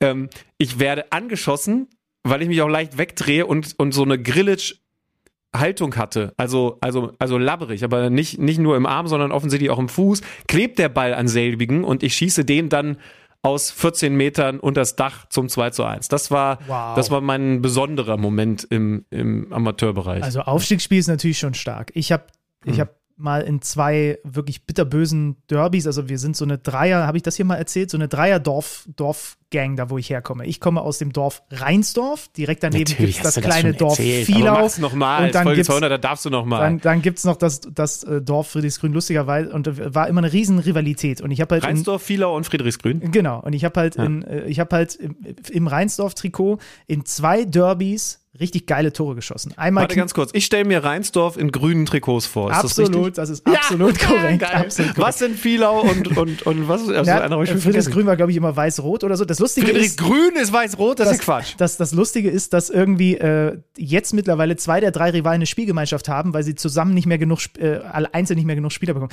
Ich habe halt einmal, ich glaube gegen Friedrichsgrün habe ich einmal ein, ein, ein, ein Derby-Tor gemacht. Flanke kommt, Knieannahme mit rechts und mit links Volley. Und ich habe einmal gegen Vielau, ich glaube, das war in der Saison, bevor wir plötzlich dann eine Mannschaft waren und die, die sich die ganze Zeit gehasst haben, plötzlich jetzt zusammengespielt haben, habe ich mal ein Tor nach einem Konter, Torhüter kommt raus und so aus 18 Metern mit dem Außenriss rechts, links an ihm vorbeigeschnippelt. Das waren zwei sehr, sehr, sehr schöne ja. Momente. Also, wenn nach den Amateurfußballmomenten in unserem Leben gefragt wird, dann waren das jetzt die erfolgreichen Situationen. Es gab ich glaube, nicht ich habe ich hab, ich, ich hab aber also eine eine, die besonders hängen geblieben ist, kann auch sein, dass ich die schon mal geschildert habe, war meine Verletzung in Königslutter. Habe ich das habe ich das mal erzählt? Ähm, kann ich, sein. Wir haben ich zu knicke um, also ich bin tatsächlich äh, umgegrätscht worden, aber das Ganze war so eine Szene gut, dass die niemand gefilmt hat, weil es hat sich schon in der Situation sehr langsam angefühlt. Ich bin dann durch die Grätsche so auf dem Fuß gelandet und weggeknickt. Und wenn sich das schon langsam anfühlt, wie langsam muss das ausgesehen haben? Das, ist ja immer noch mal langsamer, wenn man das dann mitgefilmt sieht. Und ähm, es war klar, ich habe mich verletzt und ich lag auf Höhe der Mittellinie, ähm, werde rausgetragen und hab, das habe ich immer mal wieder, ähm, habe dann so so ähm, Kreislaufprobleme bekommen und und habe dann nur, weil ich wollte wieder hoch und habe gemerkt, oh, mein Blick wird gerade ein bisschen schummrig. Hast du noch nie gehabt, oder? Ich habe das, ich habe das auch so beim Blutabnehmen mal gehabt, dass man dann so das Sichtfeld ist so leicht eingeschränkt und ich denke so, uiuiui, lieber liegen bleiben. Ähm, ich wusste, es ist auf jeden Fall was kaputt und ich werde das Spiel nicht weiterspielen können. Aber die Betreuer haben natürlich sofort gesagt, nee, auf jeden Fall liegen bleiben, auf jeden Fall liegen bleiben, wir rufen einen Krankenwagen, dann kannst du jetzt hier nicht weg. Problem ein leicht erhöhter Platz mit schwieriger Anfahrt. Also man konnte nicht irgendwie an das Spielfeld ran, weil, äh, ran, weil die Straße darunter war dann so abschüssig drei Meter. Problem zwei, es hatte den kompletten Tag vorher und offensichtlich auch die Nacht geregnet. Also absolut schlammiger Untergrund. Und Problem drei, so ein Krankenwagen ist deutlich schwerer, als ich bis zu diesem Tag gedacht habe. Ergebnis aller drei Faktoren, der Krankenwagen, Nein. der Alex Schlüter abgeholt hat, musste auf das Spielfeld fahren, weil sonst kein Platz war. Das Spiel wurde also unterbrochen und hat, weil er echt schwer ist, so Spuren gezogen, dass ich glaube, dass in Königslutter heute noch der Platz ausgebessert werden muss.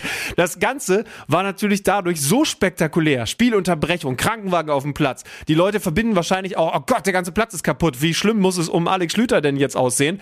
Und am Ende war es halt nur ein Bänderriss. Und ich habe mich fast geschämt, als am nächsten Tag der Vereinspräsident aus Königslutter bei meinem Trainer angerufen hat, um mich um, um sich nach mir zu erkundigen und mein Trainer nur sagen konnte, er hat einen Bänderriss. Also ich hätte fast gehofft, dass er lügt und sagt, ja, gucken, Alles ob, er, ob, ob, das Bein eventuell äh, abgenommen werden muss.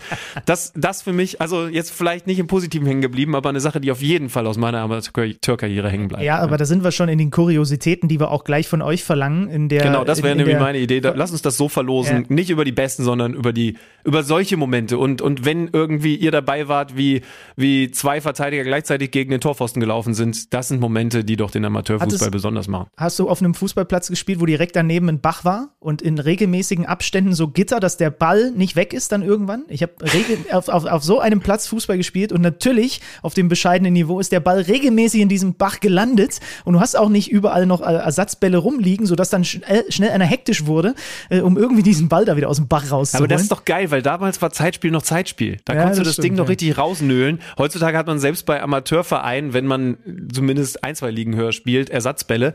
Aber damals das Ding in den Bachbolzen, wusstest, da wusstest du, das gibt mir fünf Minuten. Ja, genau so ist das. Und das wollen wir jetzt von euch haben. Also, wir verlosen vier KMD-Tassen, weil eine gibt es für die Fake-Folge. Vier Unikate. Diese Tassen gibt es nirgendwo zu kaufen. Von Kicker ja, Meets Ey, du könntest bei QVC arbeiten, sehr gut. Drei ja. Monatsabos von The Zone und drei Digital-Abos vom Kicker. Wir machen die, die besten kuriosen Amateurgeschichten, ja? Genau. Ähm, also ihr könnt selber, so wie, so wie Schlüter in Königslutter, dabei gewesen sein, also Leidtragende oder was auch immer. Ich meine, ihr könnt auch den dreifachen Fallrückzieher gemacht haben, ne? Uh, your, your choice. Aber dabei nicht lügen, Leute. Nicht lügen. Nee, genau, das wäre ein bisschen doof. Ähm, ihr könnt natürlich auch anwesend gewesen sein. Also ihr habt zugeschaut, wie da einer was auch immer auf dem Platz getan hat. Oder von mir aus auch neben dem Platz. Also ihr, ihr dürft kreativ sein. Das ist ja das, was wir gerne mögen. Und wir küren dann die Gewinner. Genau, und die, die am, am die, also und dann wird halt, müssen wir noch so ein bisschen überlegen, wie wir das machen, um zu entscheiden, wer kriegt eine Tasse, wer kriegt ein Monatsabo von The Zone und wer kriegt ein Digitalabo vom Kicker. Rückmeldungen unter dieser Folge bei Spotify könnt ihr einfach äh, eure, eure äh, kuriosesten Amateurfußballerlebnisse reinpacken Oder ihr schickt es Schütti und mir bei, über unsere Social Media Kanäle. Oder, falls jemand Spotify nicht äh, nutzt und auch bei Social Media nicht ist, es gibt die E-Mail-Adresse podcast.kicker.de. Bitte gebt äh, idealerweise, wenn ihr glaubt, dass die Geschichte so gut ist, dass ihr vielleicht von uns gekürt werdet, mal gleich eure Adresse mit an. Das ist sonst immer ein riesiger Pain im Nachhinein, ähm, da mit den Leuten sich in Verbindung zu setzen, weil wir müssen dann ja irgendwie wissen, wo wir die Sachen hinschicken oder uns mit euch in irgendeiner Art und Weise in Verbindung setzen. Also vielleicht zumindest irgendwie eine Mailadresse oder sowas, äh, auch wenn ihr bei Spotify antwortet, dass wir das dann irgendwie ein bisschen leichter zuordnen können. Was sind eure kuriosesten Amateur-Fußballereignisse? Es geht um vier Schrägstrich 5 Kicker Meets The Zone Tassen. Es geht um drei Monatsabos von The Zone und es geht um drei Digitalabos vom Kicker. Und Schübmann, ich möchte diese, diese 200. Folge, diese Jubiläumsfolge mit der allerletzten Frage beenden. über welches Thema abseits des Fußballs würden wir podcasten? Gibt, glaubst du, es gibt irgendein Thema, über das wir podcasten können, dass sich das mehr als zehn Leute anhören?